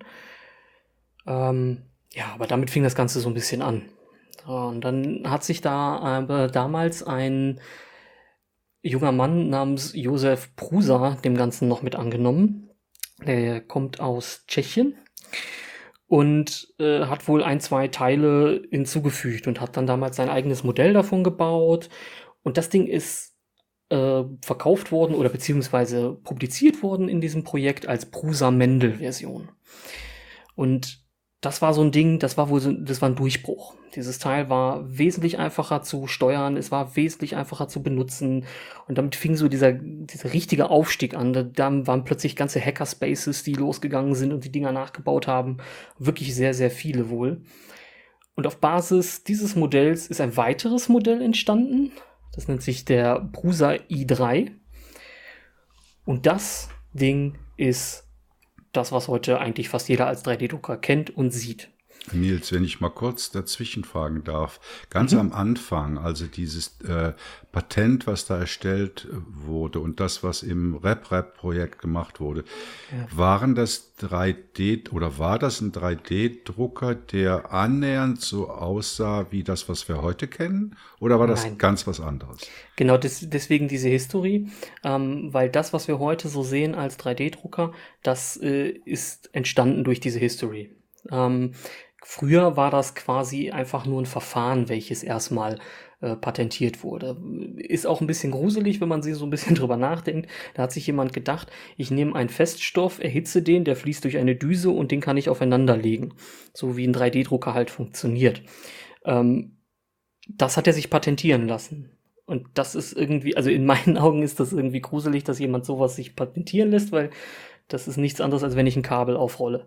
Sind wir ehrlich. Und äh, ja, deswegen ähm, ist das so ein bisschen hin und her gelaufen. Diese History bringt halt einen jetzt so ein bisschen zu dem Punkt, wo ich euch eine kurz an, alle mitnehmen wollte einmal, dass ich sage, ab jetzt ist fast jeder Drucker, den wir weltweit kaufen können, nach diesem Grundprinzip, nach einem Open Source Prinzip gebaut. Wer Lust hat, kann bei dem RepRap-Projekt gerne mal draufgehen. Ähm, dort gibt es unter Ich möchte einen Drucker nachbauen, heißt glaube ich der Rubrikpunkt in Deutsch, ähm, kann man sich die, die Teile noch holen von dem ganzen Ding, die Erklärung, wirklich haarklein erklärt, wie man dieses Ding bauen kann. Und dann ist man von Grund auf selbst, man muss nicht mal einen kaufen. Ja.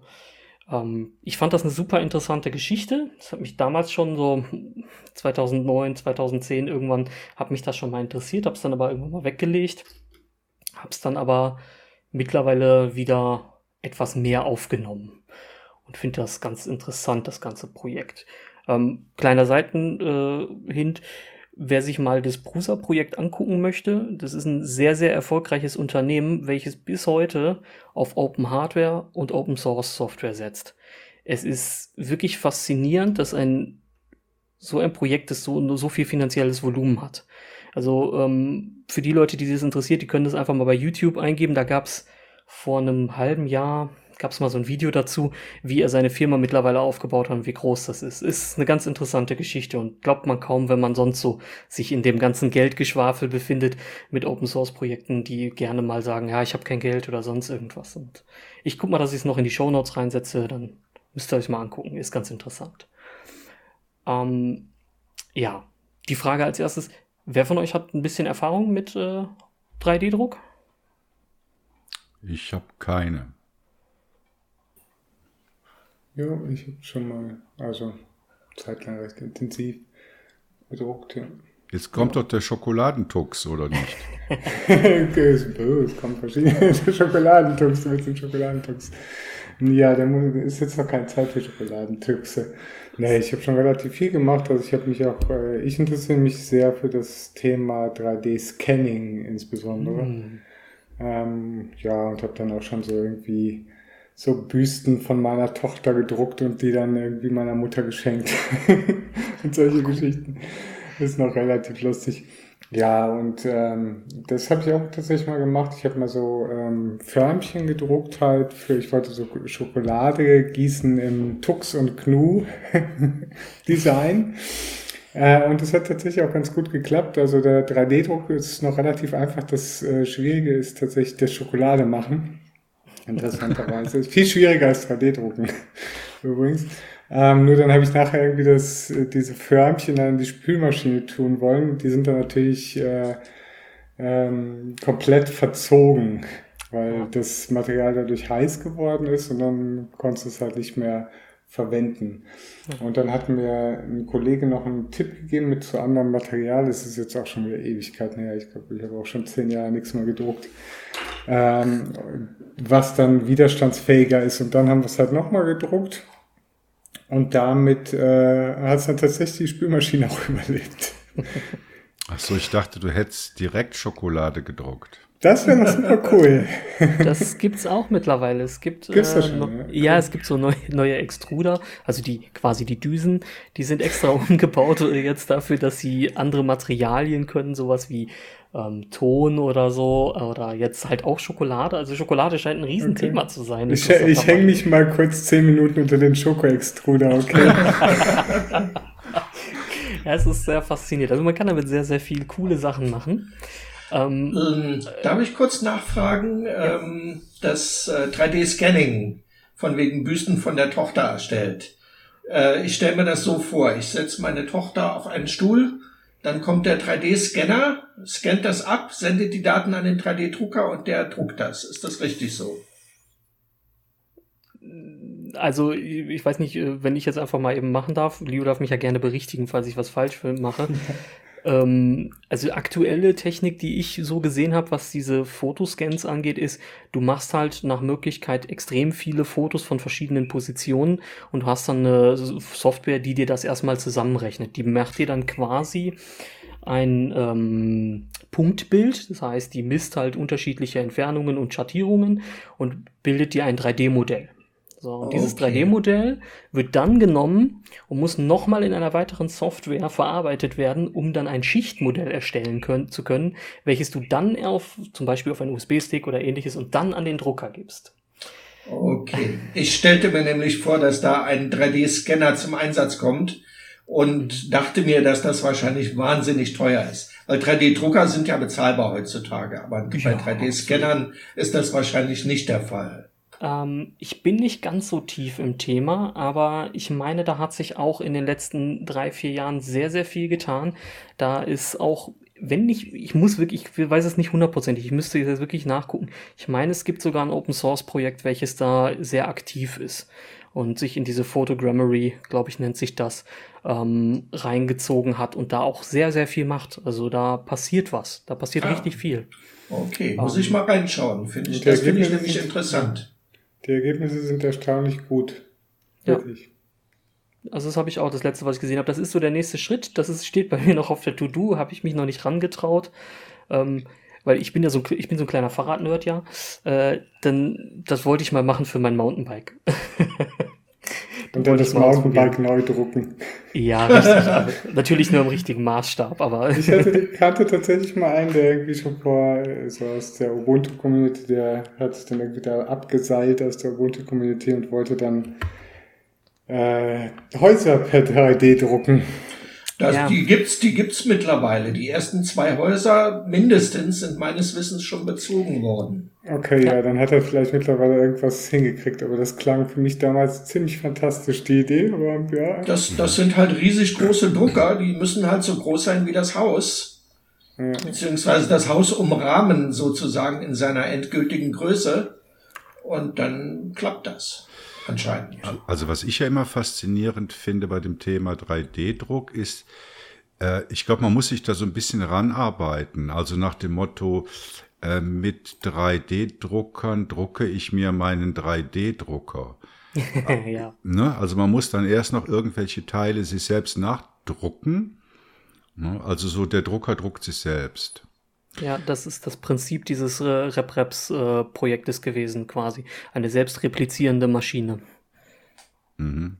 Das ist aber heute, also wenn man in den Consumermarkt geht, kriegt man wirklich Drucker, wo man das nicht mehr tun muss. Was sind denn jetzt so positive Einsatzzwecke für Dinge, die man da drucken kann? Genau, das ist, also man muss immer ganz doll, ganz wichtig sagen, es ist immer noch Plastik. Es ist Plastik, was man nimmt, das wird erhitzt und man hat dann ein Objekt. Das heißt, sich jeden Tüntel damit zu drücken, ist bei weitem nicht wirtschaftlich. Auch Massen herzustellen ist damit einfach nicht wirtschaftlich. Ähm, wo das wirklich ganz toll hilft, sind Sachen, wenn ich Upcycling betreiben kann. Ähm, sagen wir, ich habe äh, aus irgendeinem alten Gerät irgendwelche LEDs oder sowas, die ich in einen Stripe verwandeln kann und mir eine neue Lampe draus bauen kann. Ich muss es nicht wegschmeißen. Ich kann es wieder verwenden, ich kann was Neues draus machen. Ähm, dann gibt es so Sachen wie ähm, Prothesen, Orthesen oder ähnliches, die man daraus machen kann. Die sind bei weitem noch nicht im medizinischen äh, Idealbereich. Also das, wir sind noch ganz weit davon entfernt, aber sie werden interessant. Sie sind eine günstige Alternative, schnell etwas für Leute, die Bedarf haben zu produzieren. Das ist, äh, wenn man sagt, man braucht eine, schnell eine Orthese, um irgendwie was zu schienen oder sowas, kann das halt schon helfen mittlerweile, wenn dann wenn du in einem dritten Weltland Probleme hast, Materialien, medizinisches Material zu bekommen. Ne? Also da das möchte ich gerade mal Bedarf anmelden. Das hat gerade jetzt in der in der Pandemie hat das äh, vielen Leuten geholfen, denn ja es, es gab Projekte, die Beatmungsmaschinen gebaut haben, äh, gedruckt haben, Teile davon gedruckt haben. Ähm, das fand ich schon bemerkenswert. Mhm. Also das, was ich gerne anmelden möchte bei den 3D-Druckern, ich hätte gerne einen sechsten Finger. Habt ihr das, ja. habt ihr das Projekt ja. gesehen? Äh, ich habe ich hab auch mit einem Kollegen darüber äh, diskutiert, ob wir es nachbauen wollen und wir sind sogar äh, so kurz davor zu sagen, komm, wir machen das jetzt. Also, äh, Nils, erklär mal kurz den sechsten Finger. Ah, der sechste Finger ist quasi äh, wie eine Orthese, einfach nur an das Hand, äh, an, die, an die flache Hand angeklemmt und man bekommt einen zusätzlichen Finger. Dieser Finger wird durch ähm, Muskelkontraktionen, soweit ich das richtig verstanden habe, mitbewegt. Und man kann, äh, Entschuldigung, gar nicht durch Muskelkontraktionen im Fuß. Man bewegt den durch den Fuß, äh, bewegt man diesen Finger und kann den knicken. Man hat einfach ein, plötzlich einen zusätzlichen Finger. Und das Faszinierende dahinter ist, dass der, dein Gehirn das innerhalb von Tagen, also wir reden nicht Wochen, nicht Monate, nein, wir reden wirklich von Tagen, lernen kann, einen sechsten Finger mitzunehmen. Und es die Leute, die das benutzt haben, die haben dann wirklich einfach an einer Hand dieses mechanische Teil gehabt, was durch Motoren einfach angetrieben wird und durch den Fuß gesteuert wird. Sind die hingegangen und haben zum Beispiel dann ihre Tasse festhalten können oder einen zusätzlichen Stift oder sowas und Sachen aufnehmen können. Nach zwei Tagen Training wollten die den schon fast nicht mehr loswerden, weil der so hilfreich in ihrem Leben war. Das ist ähm, total faszinierend. Und du sagst mir, du willst keinen Kernel kompilieren, aber druckst den sechsten Finger. So, ja. so. es fällt mir irgendwie leichter. Okay, ja. Alles klar. Also es, es gibt halt ganz viele tolle, wirklich interessante Projekte. Ähm, man macht auch viel Schabernack, also sind wir ganz ehrlich, viele Leute benutzen den auch einfach nur, um sich irgendwelche Sachen Raub zu kopieren und irgendwas zu machen und jemanden nicht dazu für entlohnen. Ähm, das passiert, oder mir fällt das sehr stark auf, dass viele anfangen, zum Beispiel irgendwelche Filmfiguren zu nehmen und zu drucken und sich dahin zu. Etwas, wo, wo es Merchandise von gibt und das dann nicht mehr zu kaufen, sondern sie meinen, sie müssten es drucken. Ähm, ich bin da ein bisschen so, wo ich sage, ey Leute, das kann nicht euer Ernst sein, das ist ja falsch, ne? 3D-Druck ist dann wirklich nur interessant, wenn man etwas selber machen möchte und sich dafür interessiert und Sachen, die es nicht gibt, einfach zu konstruieren und zu machen. Das ist ähm, ein super tolle, tolles Gefühl auch. Also es gibt so, so, so mein, mein Lieblingsbeispiel ist, sind zwei Dinge. Ich habe zwei Dinge bei mir in letzter Zeit gehabt, die super cool sind. Und zwar einmal hatte ich einen, habe ich einen Staubsauger hier, da ist mir unten so ein Rädchen kaputt gegangen. Und dann habe ich versucht, dieses Rädchen nachzukaufen. Dann hat mir, hat man mir gesagt, hey, du, das kostet dich jetzt 35 Euro und du kannst das nicht einzeln kaufen, du musst drei Stück davon kaufen. So, und dann ist mir wieder aufgefallen, so, ja toll, das will ich aber gar nicht. Ich brauche eins davon. Eins ist kaputt gegangen. Und 35 Euro für ein Plastikgerätchen, welches eine konstruktive Schwäche hat, ist irgendwie, nee, finde ich nicht fair. Da bin ich hingegangen und habe mir selbst eins konstruiert, was dann jetzt wahrscheinlich äh, mich selbst noch überdauern wird, weil das so konstruiert ist, dass das niemals kaputt gehen wird. Ähm, für sowas ist das interessant. Oder, ach ja, Ralf? Wie ist es mit der Qualität? Also, wo du gerade über Raub, also über Kopieren gesprochen hast mit den Figuren und so. Also die Materialien, du hast gesagt, das ist eigentlich immer eine Art von Kunststoff. Ähm, kommt man denn überhaupt an die Qualität von Originalen heran? Ist es dann wirklich ein Raubkopieren oder ist es einfach sowas viel Schlechteres, was man da produziert? Also vor fünf, sechs, sieben, acht Jahren hätte ich dir gesagt, so, jo, das ist bei weitem noch nicht das. Ähm, ich habe jetzt dieses Mal bei einem Drucker zugeschlagen und habe mir das mal angeguckt, was der so kann. Und ich bin wirklich fasziniert. Also äh, ich habe Flächen, die sind so glatt, dass ich gar nicht spüre, dass da eine Layer ist, also verschiedene aufeinandergelegte Schichten. Ähm, wenn ich das jetzt noch mit äh, ein wenig Lack äh, quasi überdecke, würde mir nie auffallen, dass das aus dem 3D-Drucker kommt. Ähm, es ist halt einfach nicht wirtschaftlich dann auch, ne? Und es ist halt irgendwo nicht sinnvoll. Also klar, ich kann das machen. Ich kann mir so eine Büste zum Beispiel drucken von irgendeinem äh, großen, sagen wir mal, Batman oder sowas. Ne? Den habe ich da riesig da stehen. Und äh, der braucht 40, 50 Stunden, bis der fertig gedruckt ist. Und dann lackiere ich den noch, aber da bin ich bei weitem natürlich nicht günstiger, als wenn ich das Merchandise kaufe, was es schon gibt. Aber wenn ich dann gleichzeitig so eine Büste kreieren kann von äh, meiner Tochter oder ähnliches, so wie Leo gerade erzählt hat, das ist natürlich was, das, das kann man nicht immer machen. Das ist was Besonderes, das ist was Eigengemachtes. Ne? Für sowas ist das dann wieder. Ich denke, das mit der Filmfigur, das geht auch in Ordnung. Man muss der nur einen sechsten Finger spendieren, dann ist das, ist, genau. dann ist, ja, es gibt da, es gibt da so, so ein paar Bereiche, wo das wirklich äh, sehr, sehr, sehr kritisch gesehen wird. Ähm, zum Beispiel in der Warhammer-Geschichte, also so Tabletop-Games. Ähm, in der Vorbesprechung haben wir schon ein bisschen darüber gesprochen. Äh, da ist das halt ein Riesenproblem. So eine Figur kostet wirklich Geld. Und da ist es auch so, das ist auch nichts anderes als ein Plastik. Es ist in einer anderen Art verarbeitet, aber es ist auch nur Plastik. Und das kostet halt echt ein Schweinegeld. Und da ist ein 3D-Drucker dann theoretisch für die einzelne Person günstiger da ist es dann echt schwer und da gibt es leider Leute, die das dann nicht wirklich sehen. Man muss dazu sagen, die Industrie könnte natürlich genauso gut sagen, ey, wisst ihr was, wir stellen euch die Modelle zur Verfügung und ihr bezahlt uns dafür. Das würde die Community gut aufnehmen. Das äh, gibt es schon sehr viele, das machen sehr viele Künstler mittlerweile und das funktioniert extremst gut. Bin ich sehr begeistert von. Aber die Großen machen es noch nicht. Die, die haben halt einfach eher Angst vor der Technik, vor Replizierung ohne Ende und scheuen diesen Schritt noch sehr stark. Ja, interessant. Ähm, vor allen Dingen die Entwicklung wird ja weitergehen. Was zahlt man im Moment für einen ordentlichen 3D-Drucker, Nils? Mm, also, ich muss ehrlich zugeben, das kommt drauf an, was man möchte. Mir war es diesmal sehr, sehr wichtig. Ich wollte einen in Europa gefertigten und äh, vor allen Dingen nach europäischen Richtlinien haben, weil mir die Sicherheitsrichtlinien sehr wichtig sind mittlerweile. Ähm, da zahlt man ein bisschen mehr, da zahlt man so um die 400 bis 500 Euro.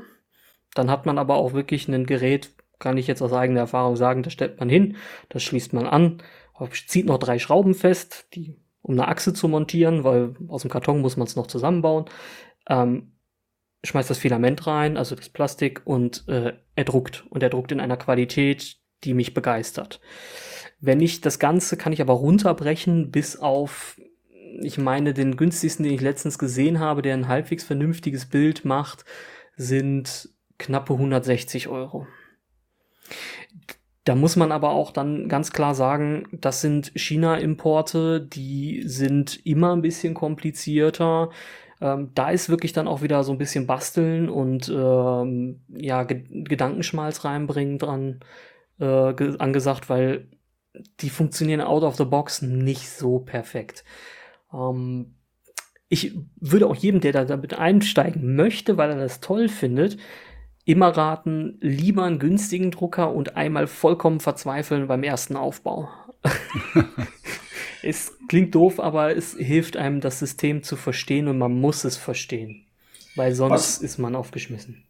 Was wäre denn jetzt der Zugewinn, wenn man anstatt 500 Euro 3000 Euro ausgibt? Mm, Weil das ähm, geht, das geht ja weit nach oben. Ja, im Prinzip gibt es, äh, hast du jetzt genau den Grund getroffen, der, zwischen dem Drucker, den ich mir geholt habe und dem quasi Business-Standard, den viele kaufen. Das ist wirklich so der Unterschied. Ah, Support. Also viel, viel wird über Support gemacht und ähm, dann halt über Reproduzierbarkeit. Ähm, wir müssen, muss ja immer, man muss ja immer wissen, es ist ja immer noch eine, ein bisschen Plastik, was durch eine Düse läuft und es wird immer draufgelegt. So, natürlich macht die Maschine immer nur genau das, was sie gesagt bekommt. Sie bewegt sich immer nur in XY-Koordination, äh, XYZ-Koordination und macht das immer nur hin und her. Trotz dessen gibt es Schwankungen in der Fertigung der Lager, der, ähm, der Achsen und ähnliches. Und dort liegt dann der Unterschied. Also wenn du ein 3000 Euro Gerät kaufst, dann hast du zu 90 Prozent, wir gehen jetzt mal davon aus, dass es ein vernünftiges Gerät ist, hast du eine Reproduzierbarkeit. Das heißt, egal welches Gerät du davon kaufst, es verhält sich immer gleich. Wirst du günstiger, kann das schon mal sein, dass das nicht so ist. Dann tauchen schon mal eher andere Fehler auf. Also es steigt quasi die Qualität des Geräts an sich und genau. nicht unbedingt die Möglichkeiten, anders zu drucken, mehr zu drucken, besser zu drucken? Nein, also das ist nicht so. Also die Qualität okay. des Drucks an sich wird meistens nicht besser. Vielleicht ein Härchen, vielleicht auch ein Mühe, aber eigentlich nicht. Ähm, okay. Was man viel hat, ist äh, die Experimentierfreudigkeit, zwischen verschiedenen Düsen oder Zubehörteilen. Also man kann verschiedene, zum Beispiel in den teureren Geräten oft verschiedene Düsengrößen einfach aufbauen und einsetzen, die das komplett, das Ökosystem gibt das her. Und dadurch kann man extrem viel Zeit beim Prototyping definitiv sparen, wo man sagt, ja, ich brauche jetzt ein Bauteil, das muss ich aber in einer Stunde fertig haben, damit ich weiß, ob diese mechanische Verbindung denn so funktioniert, wie ich das gerne hätte. Ähm, das hast du dann bei diesen, ich sag mal, Consumer-Grade-Dingern nicht. Das ist da, da ist dann eher so, ja, da guck mal, da hast du eine Düse oder so oder zwei, die, die ist zwar kompatibel, aber dann muss man ein bisschen an der Software rumspielen. Ähm, das ist so der Unterschied. Ja, da stellt sich ja jetzt nur noch die Frage, ob die Firma Tuxedo Computers ihre Laptop-Gehäuse auch im 3D-Drucker erstellt. Das werden wir jetzt herausfinden oder auch nicht, weil ich die Frage nicht gestellt habe, im Interview mit dem Vinzenz Witzke von der Firma Tuxedo Computers. Viel Spaß beim Interview. Guten Abend, Vinz. Ja, guten Abend. Ja, ich freue mich, dass wir, wir haben zwar schon viel miteinander geschrieben, aber noch nie miteinander gesprochen und das wollen wir heute nach.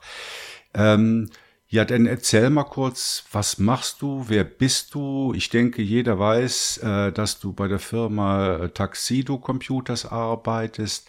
Ja, erzähl doch mal ein bisschen was über dich und über die Firma.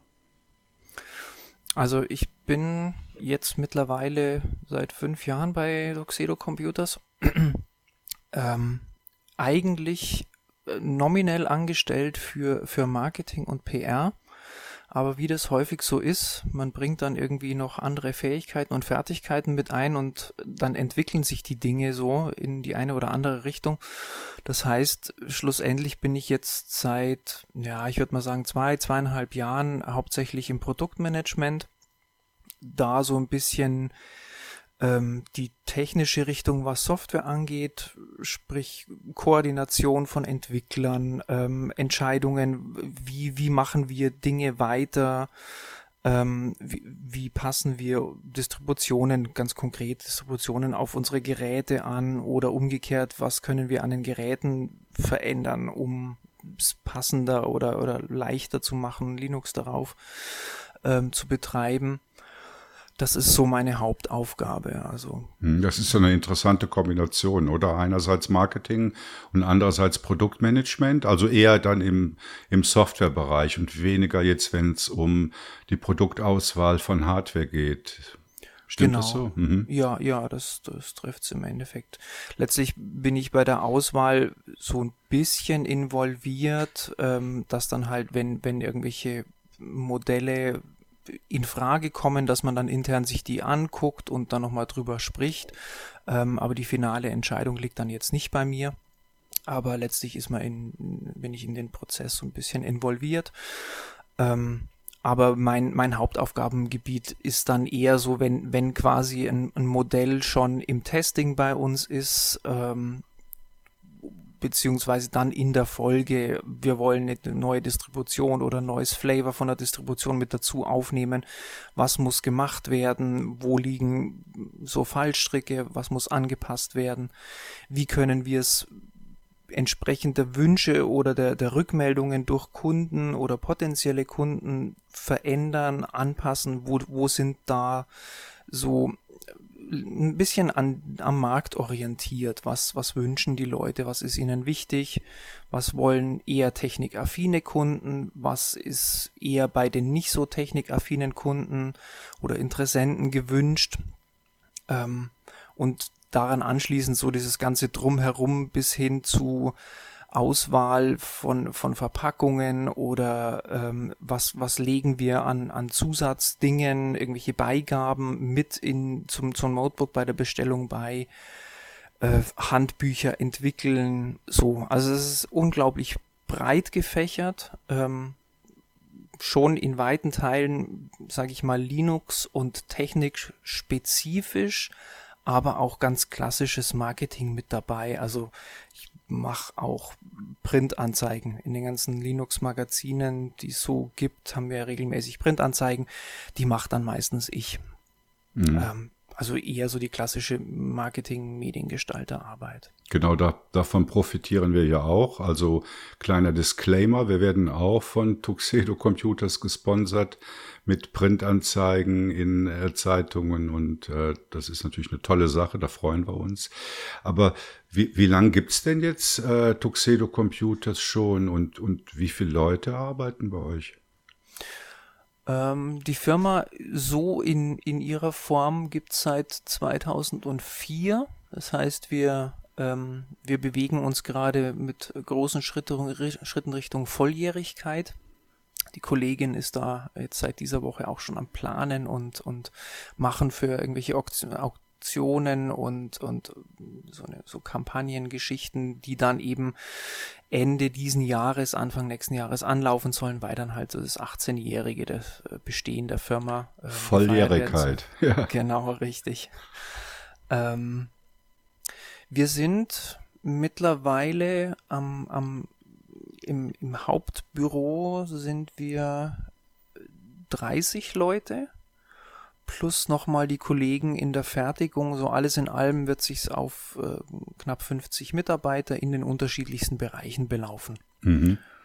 Was, was für eine Verbindung gibt es eigentlich zu Schenker? Ich hatte für meine Tochter, die studiert in Lausanne, in Lausanne mal ein Notebook bei euch bestellt. Das gab es dann nicht mehr vorrätig. Das habt ihr mhm. dann aber über Schenker besorgt, also baugleiches Modell. Ähm, Schenker und wir sind in derselben Firmengruppe. Das heißt, es ist äh, letztlich eine Schwesterfirma, aber beides eigenständige Unternehmen.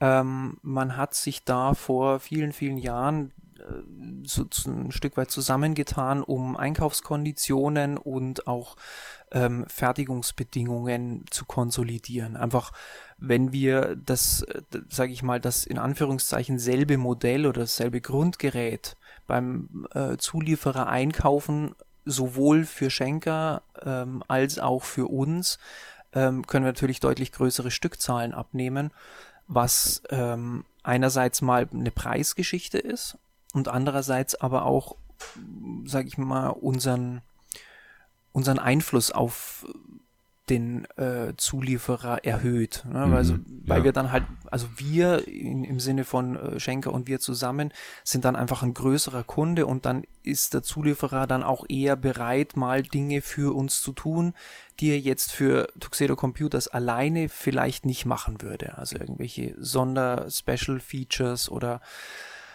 ähm, Beispielsweise bei Displays ist das immer ganz gerne so ein, so ein Punkt, dass wir dann halt die höherwertigeren Displays einkaufen können, als es beispielsweise andere Händler beim selben Zulieferer einkaufen können. Hm, ja, das macht ja Sinn, oder im Sinne des Kunden, oder wenn man da was bessere Bedingungen aushandeln kann. Ja. Richtig, genau. Was sind denn jetzt eigentlich so die, ähm, die, die, die Kernprodukte? Also was steht im Vordergrund? Ist das Hardware? Sind das eher Dienstleistungen? Und bei der Hardware sind das dann eher äh, Peripheriegeräte oder Desktops oder Notebooks?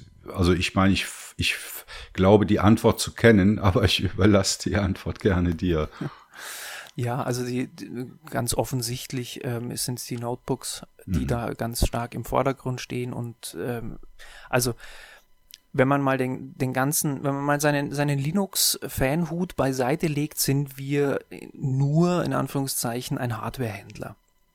Ähm, wir, Kernziel unseres Unternehmens ist der Verkauf von Hardware. Und wir bedienen halt damit mit dem ganzen Setup und dem ganzen, nennen wir es mal, Ökosystem drumherum ähm, einen, ein Marktsegment, ähm, das dann das Produkt an sich gar nicht mehr so klar differenziert macht. Also klar verkaufen wir Notebooks mit Linux drauf, aber letztlich kauft der Kunde ja bei uns automatisch immer auch noch so ein, so ein nicht klar definiertes Paket mit dazu. Also das ist in Teilen schon klar definiert. Also er kauft bei uns ein Gerät und bekommt dafür äh, Gewährleistung, Garantieleistungen, äh, Reparaturen im Zeitrahmen von dieser Garantie. Ähm, Support äh, ist gratis mit dabei, sprich er kann bei uns anrufen oder E-Mails schreiben oder auch sich über die sozialen Netzwerke bei uns melden und bekommt dann entsprechend Hilfe durch technisch geschultes und technisch versiertes Personal. Wo es dann nicht mehr so klar definiert ist oder nicht so, ja, definiert ist das falsche Wort, nicht so, nicht so klar ähm, erkennbar ist, ist die Zusatzleistung von so, so Setup-Routinen und Installationen oder, oder so einem, so einem de facto Werksreset. Also wir haben dieses FI-System nennt sich das, also Fully Automated Installation, das wir einerseits in der Fertigung einsetzen, sprich die Notebooks werden mit diesem System vollautomatisiert in der Fertigungsstraße betankt sozusagen. Dasselbe System steht aber auch allen Kunden zur Verfügung. Sprich, der Kunde bekommt sein Notebook und nach einem halben Jahr sagt er, ah, ich habe da irgendwas verstellt und ich krieg das nicht mehr so sauber geregelt und irgendwie, ah, ist alles irgendwie komisch. Ich sichere mal meine Daten und mache das System neu drauf. Dann muss er sich nicht damit rumschlagen, ah, was installiere ich jetzt und wie bekomme ich das alles und so weiter, sondern er hat einen Stick, äh, den er bei der Bestellung schon mitbekommen hat, den steckt er ein, bootet davon und bekommt dann die Installation so, wie sie bei uns ab Werk gemacht wird. Das ist halt was, also klar bewerben wir es ähm, und klar ist es auf, auch im Shop so sichtbar, aber ich finde, das ist was, das ist nicht als eigenes Produkt, sondern äh, es hängt ja immer mit dem Notebook beziehungsweise auch mit dem PC so ein Stück weit zusammen weil es ja darauf abgestimmt ist. Ja, das ist irgendwie auch so ein Rund Rundum-Service, würde ich das jetzt nennen. Genau. Also ich kann an der Stelle vielleicht mal, ähm, ja, ich will jetzt nicht sagen, die Werbetrommel rühren, aber so ein bisschen eigene Anekdote erzählen. Ich meine, ich habe fast alle äh, meine Hardware kaufe ich seit langen Zei äh, Zeiten bei Tuxedo und war da auch immer sehr mit zufrieden. Gut, es gab mal ein paar Ausreißer oder so Infinity-Geräte, wo die Scharniere dann gebrochen sind. Äh, mein 17 Zoll Notebook ist mittlerweile zehn Jahre alt von euch und das läuft wie am ersten Tag. Es sieht auch aus wie am ersten Tag. Und ich hatte aber vor vier oder fünf Jahren äh, einen Defekt bei der Tastatur in dem Notebook. Also einzelne Tasten gingen dann nicht mehr. Und da habe ich bei euch im Support angerufen und habe gesagt, ja, oder äh, das und das Problem. Und das fand ich, die Unterstützung fand ich dann sehr gut und sehr hemdsärmelig. Da hat nämlich dann der Kollege bei euch gesagt, ja, Moment, das ist ja ein altes Gerät, also das war vor fünf Jahren war es schon ein altes Gerät. Da hat er gesagt, ich gehe mal in den Keller und guck mal oder ins Lager und guck mal, ob ich da noch was finde. Und dann kam er dann zurück, meinte, ja, er hätte noch eine Tastatur gefunden und hat mir die dann zugeschickt. Und ich weiß nicht, was ich, ich habe, glaube ich, irgendwie 10 Euro, 20 Euro oder so dafür bezahlt.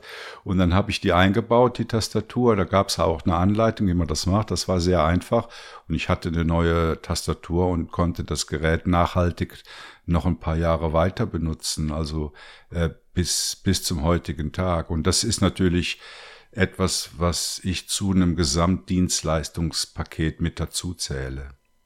Ja, absolut. Also äh, gerade so das, was es läuft dann gerne mal unter dem Stichwort After Sales oder so, das ist uns schon sehr wichtig. Ähm, weil, naja, also wenn, wenn man Hardware verkauft, dann kann man Hardware verkaufen, um sie verkauft zu bekommen, oder man kann sie verkaufen, um dem Kunden was zu geben, mit dem er lange glücklich ist.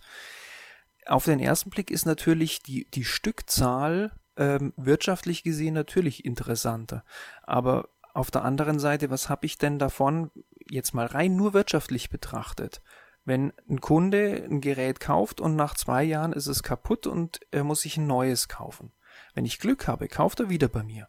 Wenn ich Pech habe, tut er das nicht und kauft dann woanders. Dann habe ich halt nur einmal ein Gerät verkauft.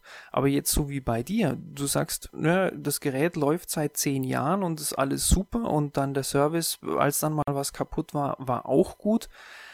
So, so sichere ich natürlich Kunden. Und du erzählst es Bekannten und die sagen dann, ja gut, ich habe mir jetzt dreimal irgendeinen so einen Plastikbomber aus dem, aus dem Discounter geholt und die sind alle kaputt gegangen. Okay, äh, Ralf hat gemeint, er sei da zufrieden, dann gehe ich doch mal zu denen. Und das ist uns rein aus wirtschaftlicher Sicht natürlich wichtig. Ich finde aber auch persönlich so diesen, diesen Nachhaltigkeitsaspekt schon nicht zu verachten. Einfach nicht, nicht da so, so Müll zu produzieren und zu verkaufen oder zu, schrägstrich zu kaufen als Kunde, sondern halt einfach naja, die, die Ressourcen, die da reingeflossen sind, die sollen ja auch möglichst lange vorhalten und möglichst lange genutzt werden. Ja, ich denke, das ist ja auch so ein Geschäftsmodell, was, was immer mehr in Mode kommt. Also Stichwort Fairphone oder die ja völlig darauf ausgelegt sind, oder dass man das Gerät reparieren kann äh, und dass es möglichst lange benutzt werden kann, dass man mit Updates versorgt wird. Ähm, ja, also ich kann mir vorstellen, dass das in den nächsten Jahren weiterhin ein Wachstumsmarkt äh, sein wird. Ähm, ist denn, ist denn der Vertrieb oder der Verkauf von Linux-Geräten, Linux-Computern, ist das ein Wachstumsmarkt? Also ich, ich weiß nicht, wie viel du da erzählen magst, oder wie da die Kurven sich entwickelt haben äh, in den 18 Jahren, in denen ihr besteht. Also jetzt mal im Vergleich zum, zu nicht Linux, zum nicht Linux-Gerätesegment. Also ich habe von dem von dem Nicht-Linux-Segment nicht so wirklich viel Ahnung, wie da so die Absatzzahlen sind. Ich weiß nur, dass es immer heißt, ja der PC-Markt würde ähm, immer mehr schrumpfen. Ähm, was ich bei uns beobachte, ist ein kontinuierliches Wachstum über all die Jahre hinweg. Ähm, auch in Zeiten, wo man meint, da würde es jetzt nicht so stark wachsen, ähm, oder da, da könnte es irgendwie stagnieren oder sowas. Das ist wohl nicht so. Es ist ein kontinuierliches Wachstum. Es gibt mal Phasen, wo es stärker wächst und es gibt mal Phasen, wo es weniger stark wächst, aber es ist ein kontinuierliches Wachstum. Ähm, wir merken, Einerseits im Privatkundenbereich, das ist so jede, jede neue ähm, Windows-Version oder jede neue äh, macOS-Version äh, spüren wir. Ähm, beziehungsweise auch bei den, bei, bei den Apple-Geräten, wenn neue Geräte auf den Markt kommen, lässt sich das bei uns bei den Absatzzahlen direkt ablesen in der Folge. Also es ist ähm, also da, da, da können wir direkt darauf reagieren sozusagen. Mhm. Also das positiv? So also ja, das, ja, ja. Okay, also was ist die Erklärung dahinter? Also wenn jetzt ein neues Apple-Release rauskommt oder Windows-Release, dann kaufen die Leute lieber Linux-Geräte? Ja, also ganz ganz offensichtlich erkennbar war es mit dem Supportende von Windows 7, beziehungsweise der, diese, diese Halbzwangseinführung von Windows 10 äh, schon ein Stückchen davor. Ähm, das haben wir ganz deutlich gespürt, dass die Leute gesagt haben, ich habe keine Lust auf Windows 10. Ich wechsle jetzt. Ich wechsle jetzt auf Linux. Wie, was habe ich da für Möglichkeiten? Ich gucke mich um. Ah ja, da gibt es eine Firma, die verkauft mir ein Notebook und äh, verkauft mir ein Linux ähm, direkt fix und fertig und ich kann einfach loslegen. Ich muss mich nicht groß damit beschäftigen. Ähm, das ist natürlich sehr attraktiv, gerade für jemanden, der sagt, ich will doch einfach nur mit dem Rechner da hier Internet surfen und meine Briefe schreiben und Filme gucken und so. Ich will mich nicht damit beschäftigen. Ähm, jetzt stehe ich vor der Möglichkeit, mir ein neues Windows-Ding, das vielleicht auf meinem Rechner dann gar nicht mehr läuft und so weiter, zu, zuzulegen. Und in ein paar Jahren habe ich dann wieder das Problem, äh, ist doch alles blöd, ich gucke mir jetzt nach, nach Alternativen um. Ah ja, da gibt es dieses Linux, da habe ich schon viel von gehört. Und das, das ist tatsächlich was, wo wir es sehr stark gespürt haben. Und zur Corona-Krise, Homeoffice-Zuwachs, habt ihr das auch gemerkt? Ja, schon. Also es ist, ähm, es ist ein bisschen schwer, das rauszufiltern, weil wir halt so ein kontinuierliches Wachstum haben ist es jetzt ein, äh, war jetzt 2020 ein, ein Wachstumsjahr für uns wegen Pandemie oder trotz Pandemie? Das lässt sich natürlich nicht so genau ja. sagen. Ähm, aber also tatsächlich, was wir gemerkt haben, ist so Absatz an Zubehör, ähm, dass die Leute so diesen, diesen Homeoffice äh, Peripherie Zeug, Docking Station, Monitore, Maussets, also eigentlich Dinge, die jetzt gar nicht so zwangsläufig bei uns gekauft werden müssten, wir sie aber halt als eine Serviceleistung mit dazu verkaufen, da sind die Absatzzahlen schon nach oben gegangen. Immer in Kombination mit, ich schaffe mir jetzt ein Notebook an oder ich schaffe mir jetzt einen PC an, ähm, dann kaufe ich auch bei euch gleich noch den Rest mit dazu. Mhm. Das ist mehr geworden, gerade im letzten Jahr. Wir haben ja vorhin schon gehört, also Notebooks sind eigentlich so das Kernsegment. Gibt es denn in dem Segment der Notebooks auch Bestseller? Also ich denke jetzt mal an die Größen, also Bildschirmgrößen oder auch an Intel versus AMD?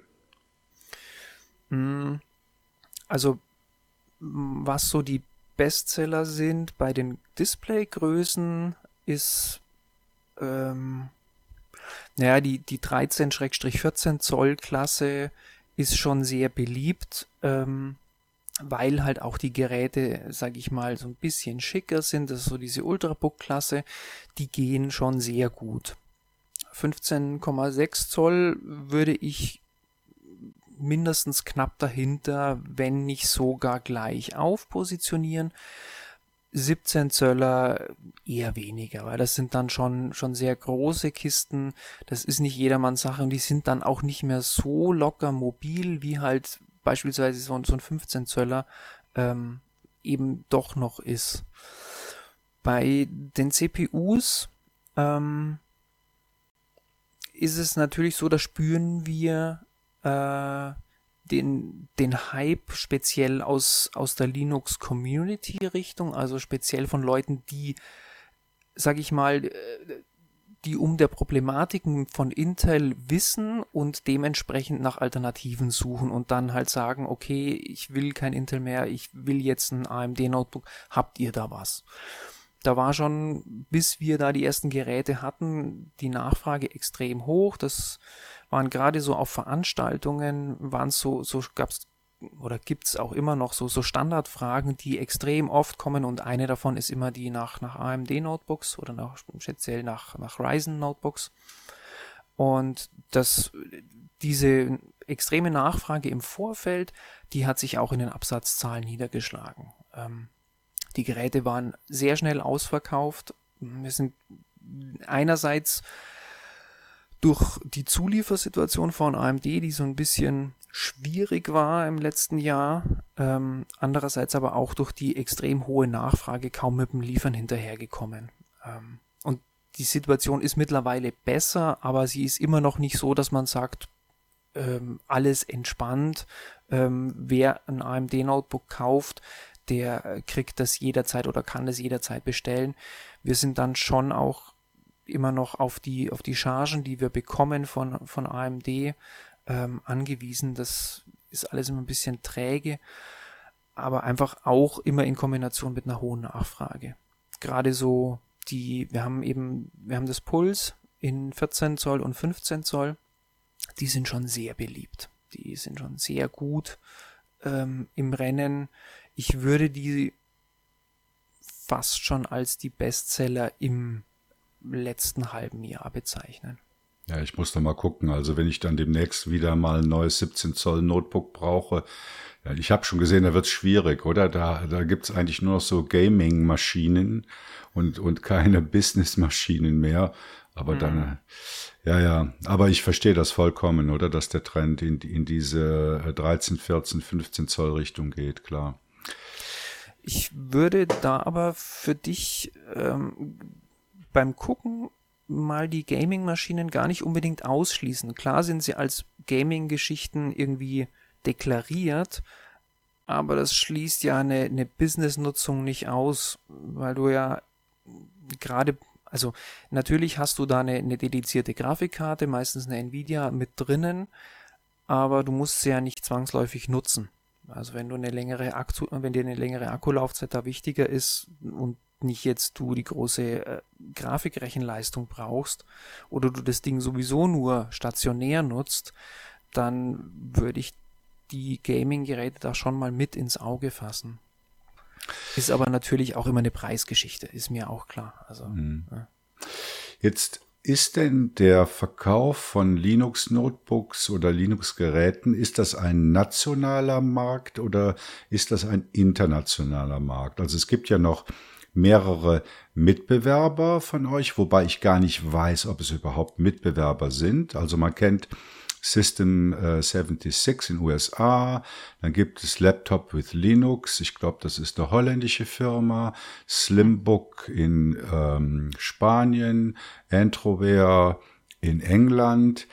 Wie ist das? Seht ihr die als Konkurrenten oder ist das eher ein nationaler Markt, wo halt die, der Engländer, die Engländerin bei Entroware kauft und die Spanierin bei Slimbook? Wie, wie, wie siehst du das? Also wo es am, am offensichtlichsten ist, ähm, ist so die Geschichte mit den Kollegen von System 76.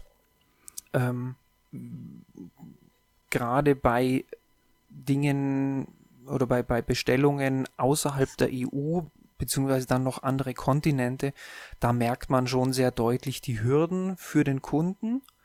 Und also ich, ich als Kunde würde wenn ich in den USA leben würde, auch mein Notebook vermutlich bei System 76 kaufen, einfach weil die, die Importgeschichte ist äh, relativ aufwendig und teuer ähm, und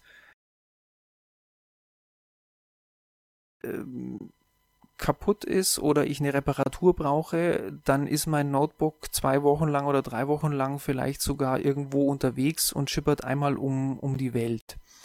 Insofern ist, also da ist es, ich, also ich finde nicht, dass System 76 eine Konkurrenz zu ist, es ist, zu uns ist. Es ist ein weiteres Angebot für einen sehr großen und auch internationalen Markt. Ähnlich ist es jetzt äh, in Anführungszeichen dank dem Brexit auch mit, mit Entroware, wobei die ähm, soweit ich das weiß, die haben nicht so eine große Auswahl wie wir. Ähm, die haben, die konzentrieren sich da mehr auf eine Handvoll Modelle. Ähm, aber die bedienen natürlich dann den, den äh, Großbritannien-Markt leichter als wir, weil halt auch da die, die Zölle wegfallen. Ähm, bei Laptop with Linux und bei Slimbook ist es so, ähm, auf den ersten Blick sind die relativ deckungsgleich mit uns, auch was die Auswahl und so weiter angeht. Ähm, da muss man halt als Kunde immer auch so ein bisschen gucken ähm, auf die Feinheiten, beziehungsweise muss dann für sich selber entscheiden, was ist mir wichtig. Ähm, lege ich jetzt Wert auf ähm, beispielsweise ich bin, ich bin Spanier, ist mir jetzt äh, ein, es wichtig, eine spanische Firma zu unterstützen oder ist es mir wichtig, auch einen spanischsprachigen Support zu haben? Darf man ja nicht unterschätzen. Ähm, nicht, nicht jeder ist im, im Englischen so fit, dass er da am Telefon oder per E-Mail mit, mit einem Supporter irgendwie zugange sein möchte. Ähm, ähnlich natürlich auch bei den, bei den Niederländern. Aber es sind dann halt auch so, so kleine, feine Unterschiede. Ähm, bei uns kriegst du halt die Tastatur gelasert, also auch dieses Sonderzeichen äh, oder die Sondertaste, dieses Superkey mit der mit dem, dem kleinen Tux, einem kleinen Pinguin aufgelasert. Das kriegst du bei den anderen zum Beispiel nicht. Ähm, insofern ich muss jetzt ein bisschen aufpassen. Ich will die jetzt nicht irgendwie. Nee, nee, nee, nee. Ich will dich so. da auch nicht in Verlegenheit bringen. Aber also ja. ich habe das so auch mir gedacht. Es ist eigentlich eher noch ein nationaler Markt, oder? Es ist kein Dell und es ist kein HP, sondern es sind eigentlich noch nationale Märkte, wo man dann als, als Spanier eher bei Slimbook kauft und äh, als Brite bei Entrover und halt im deutschsprachigen Raum dann, dann eher bei euch. Ne? Also ich denke, das kann man schon so sagen. Das ist noch so. Ja, also es ist, ich, ich würde mal sagen, ähm, viel äh, entscheidet sich an EU, nicht EU. Mhm. Das also, ist. Genau, äh, also wegen Zöllen und Versand und so weiter. Ja. Mhm. Mhm. Genau. Okay, kommen wir zu einem anderen Thema, äh, mehr so Betriebssystem, Distribution. Äh, da gab's, ich glaube, das ist auch schon wieder ein paar Jahre her, so ein bisschen Sturm im Wasserglas wegen dem Tuxedo US, also äh, OS. Also ich weiß nicht, ob man das als Fork von Ubuntu äh, bezeichnen kann oder als äh, Ubuntu plus Erweiterungen. Viele haben dann gesagt, ja, schön und gut, aber wir hätten doch lieber dann eine Vanilla-Distribution. Also du kannst dich sicher erinnern, oder? Dass es da mal so ein mhm. bisschen Gezänk gab. Und wie, wie sieht das heute aus? Und wie rechtfertigt äh, sich Tuxedo OS? Also es war von Anfang an ähm, ein, ein Ubuntu, beziehungsweise ganz am Anfang ein Xubuntu plus Erweiterungen. Ähm, das ist es immer noch ähm, was wir mittlerweile gewechselt haben. Also das, das, Tuxedo OS hat da so ein bisschen eine bewegte Geschichte hinter sich. Ähm, wir haben jetzt relativ lange das mit, mit Budgie als Desktop-Oberfläche ausgeliefert. Ähm, werden da jetzt in absehbarer Zeit aber wieder einen Wechsel vollziehen ähm, hin zu Plasma als Standard-Desktop äh, aus diversesten Gründen. Ähm, Im Grunde ist es aber immer ein Ubuntu plus eine Desktop-Oberfläche plus ähm, optische und äh, ja, also weitgehend optische und bedientechnische Anpassungen. Ich hätte jetzt auf Treiber Wenn, getippt. Also, dass man jetzt halt hm. bei den Notebooks entsprechende Treiber mit dazu bekommt, damit, was weiß ich, der, der der, der Fingerprint Reader dann auch tatsächlich funktioniert. Ist das nicht so? Das kriegst du, wenn du bei uns das Gerät mit äh, Vanilla Ubuntu bestellst, auch. Mhm. Weil letztlich, ähm, das ist so die, der Clou an dieser Fully Automated Installation, also diesem FI, ähm, der ist ja modular aufgebaut. Das heißt, wir installieren, wenn, wenn jemand ein irgendwie geartetes oder auf irgendwie auf Ubuntu basierendes System bei uns bestellt, bekommt er bei uns immer erstmal ein Minimal Ubuntu installiert und als nächsten Schritt dann die jeweiligen, jeweilige Desktop-Umgebung. Ähm, der Kern des, des, Systems, also sowohl Kernel als auch Treiber, als auch Kernel-Module etc., sind überall exakt identisch. Einfach um sicherzustellen, dass das Gerät mit dem installierten System sauber läuft. Also wir können ja nicht sagen, wir empfehlen Tuxedo OS, weil da funktioniert alles und dann gleichzeitig aber sagen, ja, du hast bei uns auch die Wahl, nimm ein Ubuntu oder nimm ein äh, Ubuntu Budgie, aber das funktioniert nicht sauber. Das können wir ja nicht machen. Von daher, also die, die, die rein technische oder die, der Betrieb der Hardware, der ist überall identisch, damit er eben überall funktioniert.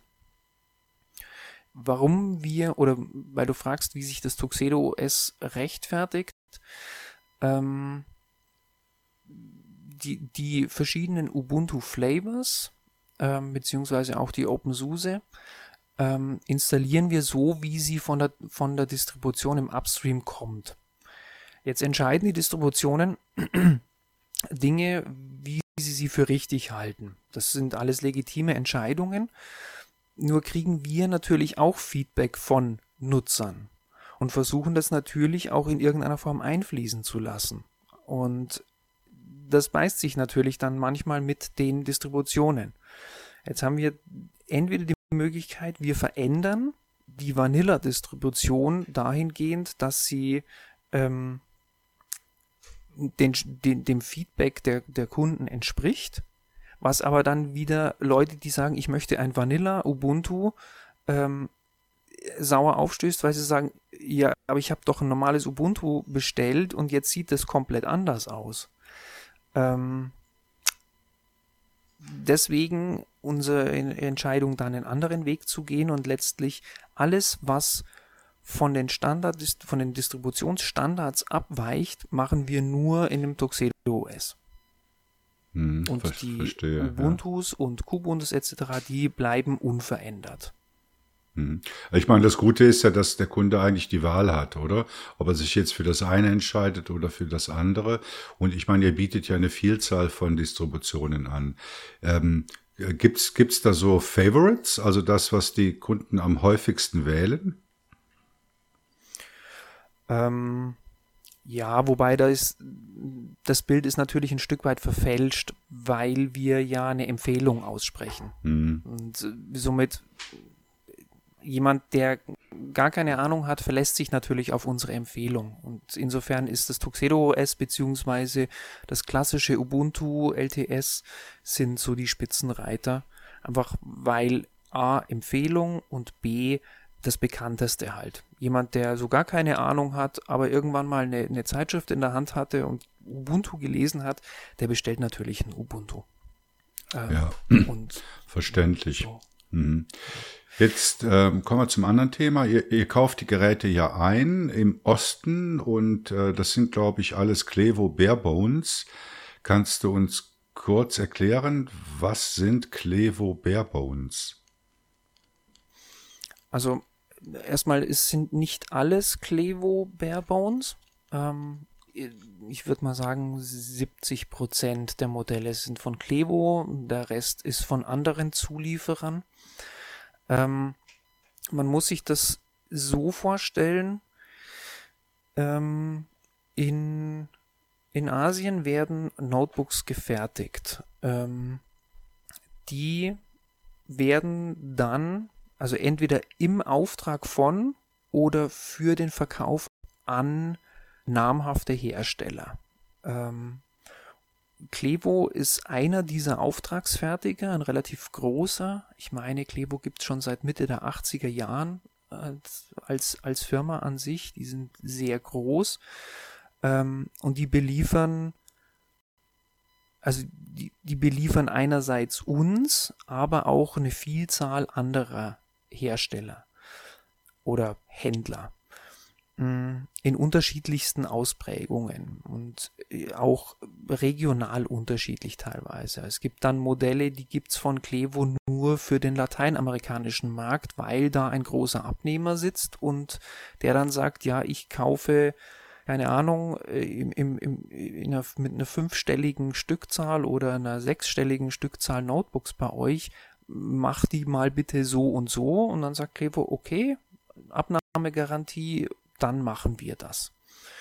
Ähm, und so läuft es aber bei, bei den ganzen Auftragsfertigern.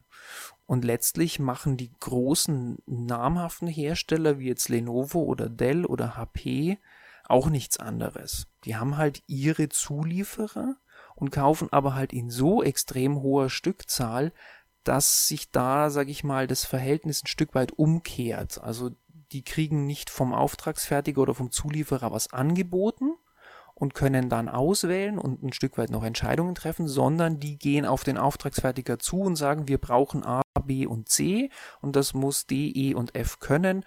Wir kaufen so und so viele Stück, macht mal bitte. Ich, ich hole da nur so ein bisschen weiter aus, weil es immer so heißt, ja, das ist ja, ja, diese Klevo-Dinger, das taugt ja alles nix und äh, das sind ja, das sind ja nur White Label Dinge und ihr pappt da ja nur euer Logo drauf. Das ist so eine Kritik, die manchmal kommt. Die ist nachvollziehbar, wenn man die Hintergründe halt nicht kennt. Deswegen versuche ich da so Bild, das Bild so ein bisschen zu zeichnen.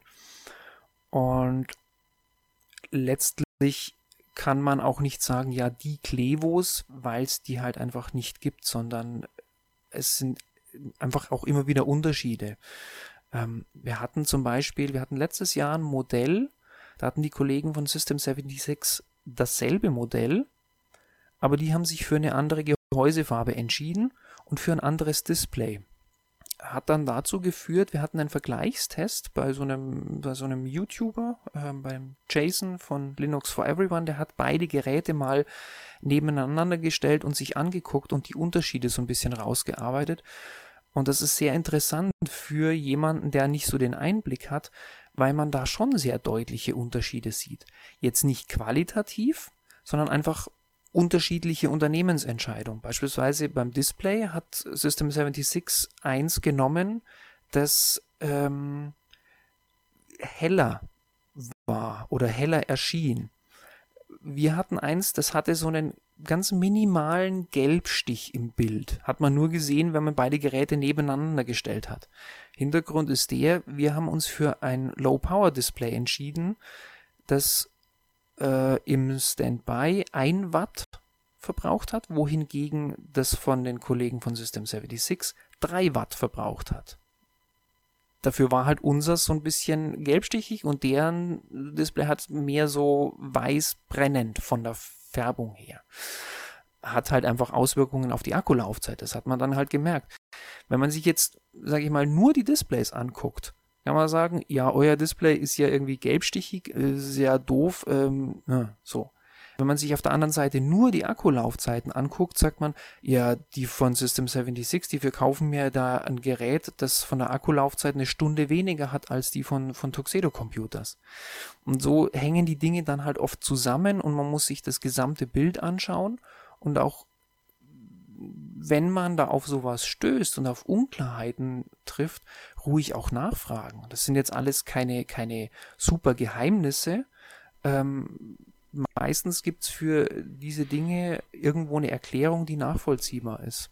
Ja, nee, ich wollte die, die Klevo-Frage, die meinte ich jetzt auch überhaupt nicht wertend. Ich denke, alle, die sich äh, mit den Geräten ein bisschen auskennen, die wissen, dass die Produ also die, die, die Hardwarehersteller in Asien sitzen in den Ländern und dass eigentlich alle äh, westlichen Firmen dort einkaufen. Aber es, es war einfach sehr interessant, zu mal von dir zu hören, wie die Hintergründe sind.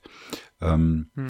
Wenn man jetzt mal so ein bisschen auf die nächsten Jahre schaut ähm, und auch aus der Sicht eines Produktmanagers, äh, wie siehst du die Entwicklung für Tuxedo Computers? Was glaubst du, welche Produktkategorie sich in den nächsten Jahren für euch am besten entwickeln wird? Ich denke, äh, um das von vorher nochmal aufzugreifen, so diese, diese 17 Zoll Klasse wird noch mehr schrumpfen. Es wird einfach immer weniger werden. Ähm, auch bedingt dadurch, dass die 15 Zoll Klasse ähm, mit der 13, 14 Zöller Klasse so ein bisschen verschmilzt. In dem Sinne, die Gehäusegrößen sind in den letzten Jahren immer kleiner geworden. Und zwar speziell so diese Displayrahmen. Da hat sich in den letzten Jahren extrem viel getan. Sprich, so ein 15,6 Zoll Gerät und ein 14 Zoll Gerät ist von der Größe her kaum noch ein Unterschied. Und ich glaube, dass es ein Stück weit in die Richtung gehen wird, dass es eine, eine Notebook-Klasse gibt, die dann halt die 13, 14 und 15 Zöller äh, enthält und die aber so viel Leistung bietet, ähm, gerade in Kombination mit, äh, mit Thunderbolt bzw. USB 4, dass sich immer weniger Leute Notebooks mit großen Displays kaufen, sondern verstärkt auf kleine handliche Geräte bis zu einer gewissen Größe und dann eben mit einer äh, kräftigen Grafikkarte drinnen, zum Beispiel fürs Gaming, setzen und dann äh, extern, mit externen Displays arbeiten. Und mit über, über Docking Stations beziehungsweise halt mit, mit USB-C.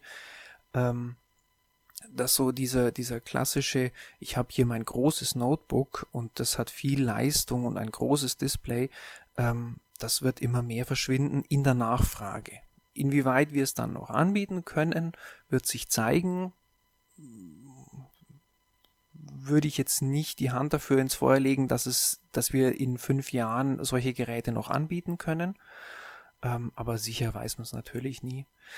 Und ich, ich glaube, dass auch so dieser ganze, mh, hm, na, wie schon gesagt, diese Geräteklassifizierung wird sich, glaube ich, immer mehr verwischen bis auflösen, einfach bedingt durch ähm, einen flexibleren Einsatz über Docking Stations, über äh, externe äh, dedizierte Grafikkarten, die du einfach nur anstöpselst und dann hast du an deinem in Anführungszeichen schwachbrüstigen äh, Ultrabook plötzlich eine, eine leistungsfähige Grafikkarte, die locker für, für Full HD oder für, für 2K Gaming reicht. Du kannst aber das Gerät jederzeit im Zug mitnehmen. Ja, so diese, diese Flexi dieser Flexibilitätsfaktor, der wird, glaube ich, immer stärker nachgefragt und führt dann letztendlich auch über einen Marktdruck dazu, dass es äh, mehr und mehr in die Richtung geht. Hm. Ja, Vince, also besten Dank. Das war äh, sehr interessant, dieses Interview und mehr als doppelt so lang als geplant, aber ich glaube, das war es auch wert, weil die Hörerinnen und Hörer da jetzt doch sehr viel Details, interessante Details von dir erfahren haben. Äh, ja, ich wünsche Tuxedo Computers weiterhin viel Erfolg. Ja, wir empfehlen euch auch gerne, weil wir selbst gute Erfahrungen gemacht haben. Und herzlichen Dank fürs Interview und ich wünsche dir ein schönes Wochenende, Vince. Jawohl, dann sage ich auch Danke für äh, Zeit und bei den Zuhörern bedanke ich mich auch für die Zeit, die sie da vielleicht investieren. Ähm, wenn da Fragen sind zu den einzelnen Themen, können wir ja gerne nochmal sprechen oder äh, die Zuhörer können sich auch gerne über die sozialen Medien bei uns melden und sagen hier, der hat da im Interview was gesagt, äh, das stimmt ja gar nicht oder das habe ich nicht verstanden oder könnte da nochmal was dazu sagen. Wir sind da immer gerne offen, äh, auch nochmal Infos nachzulegen und sind auch immer gerne fürs Gespräch offen. Ja, Insofern genau. äh, bedanke ich mich für deine Zeit und auch die Möglichkeit, hier mal so ein bisschen was von uns und von, vom Innenleben eines Linux-Hardware-Herstellers zu erzählen. Ja, war ein guter Hinweis, liebe Hörerinnen. Also wenn es da Nachfragen gibt, wendet euch direkt an den Winz oder an Tuxedo Computers oder kommt über die Kanäle von GNU Linux CH rein. Wir leiten das dann gerne weiter. Also, best Dank. Und dann sind wir auch schon wieder am Ende der heutigen Folge angelangt. Ich hoffe, es hat euch Spaß gemacht. Äh, gemacht. Wir hatten ja viele unterschiedliche Themen diesmal. Äh, wir sind auf euer Feedback gespannt. Das könnt ihr uns wie immer über diverse Kanäle geben, über Matrix, Telegram, Mastodon oder per E-Mail. Die Adressen findet ihr auf unseren jeweiligen Webseiten. Ich habe es am Anfang schon mal erwähnt, wir sind äh, ein Community-Projekt und sind sehr froh und auch auf eure Mitarbeit angewiesen. Ihr findet auf unseren Seiten entsprechende Informationen zur Mitarbeit. Ja, dann besten Dank fürs Zuhören und vielen Dank an Liu, Nils und Ferdinand. Danke, tschüss. Gern geschehen. Tschüssi. Bitte gerne. Ja. Tschüss und schöne Sommerferien und bis in einem Monat. Ciao.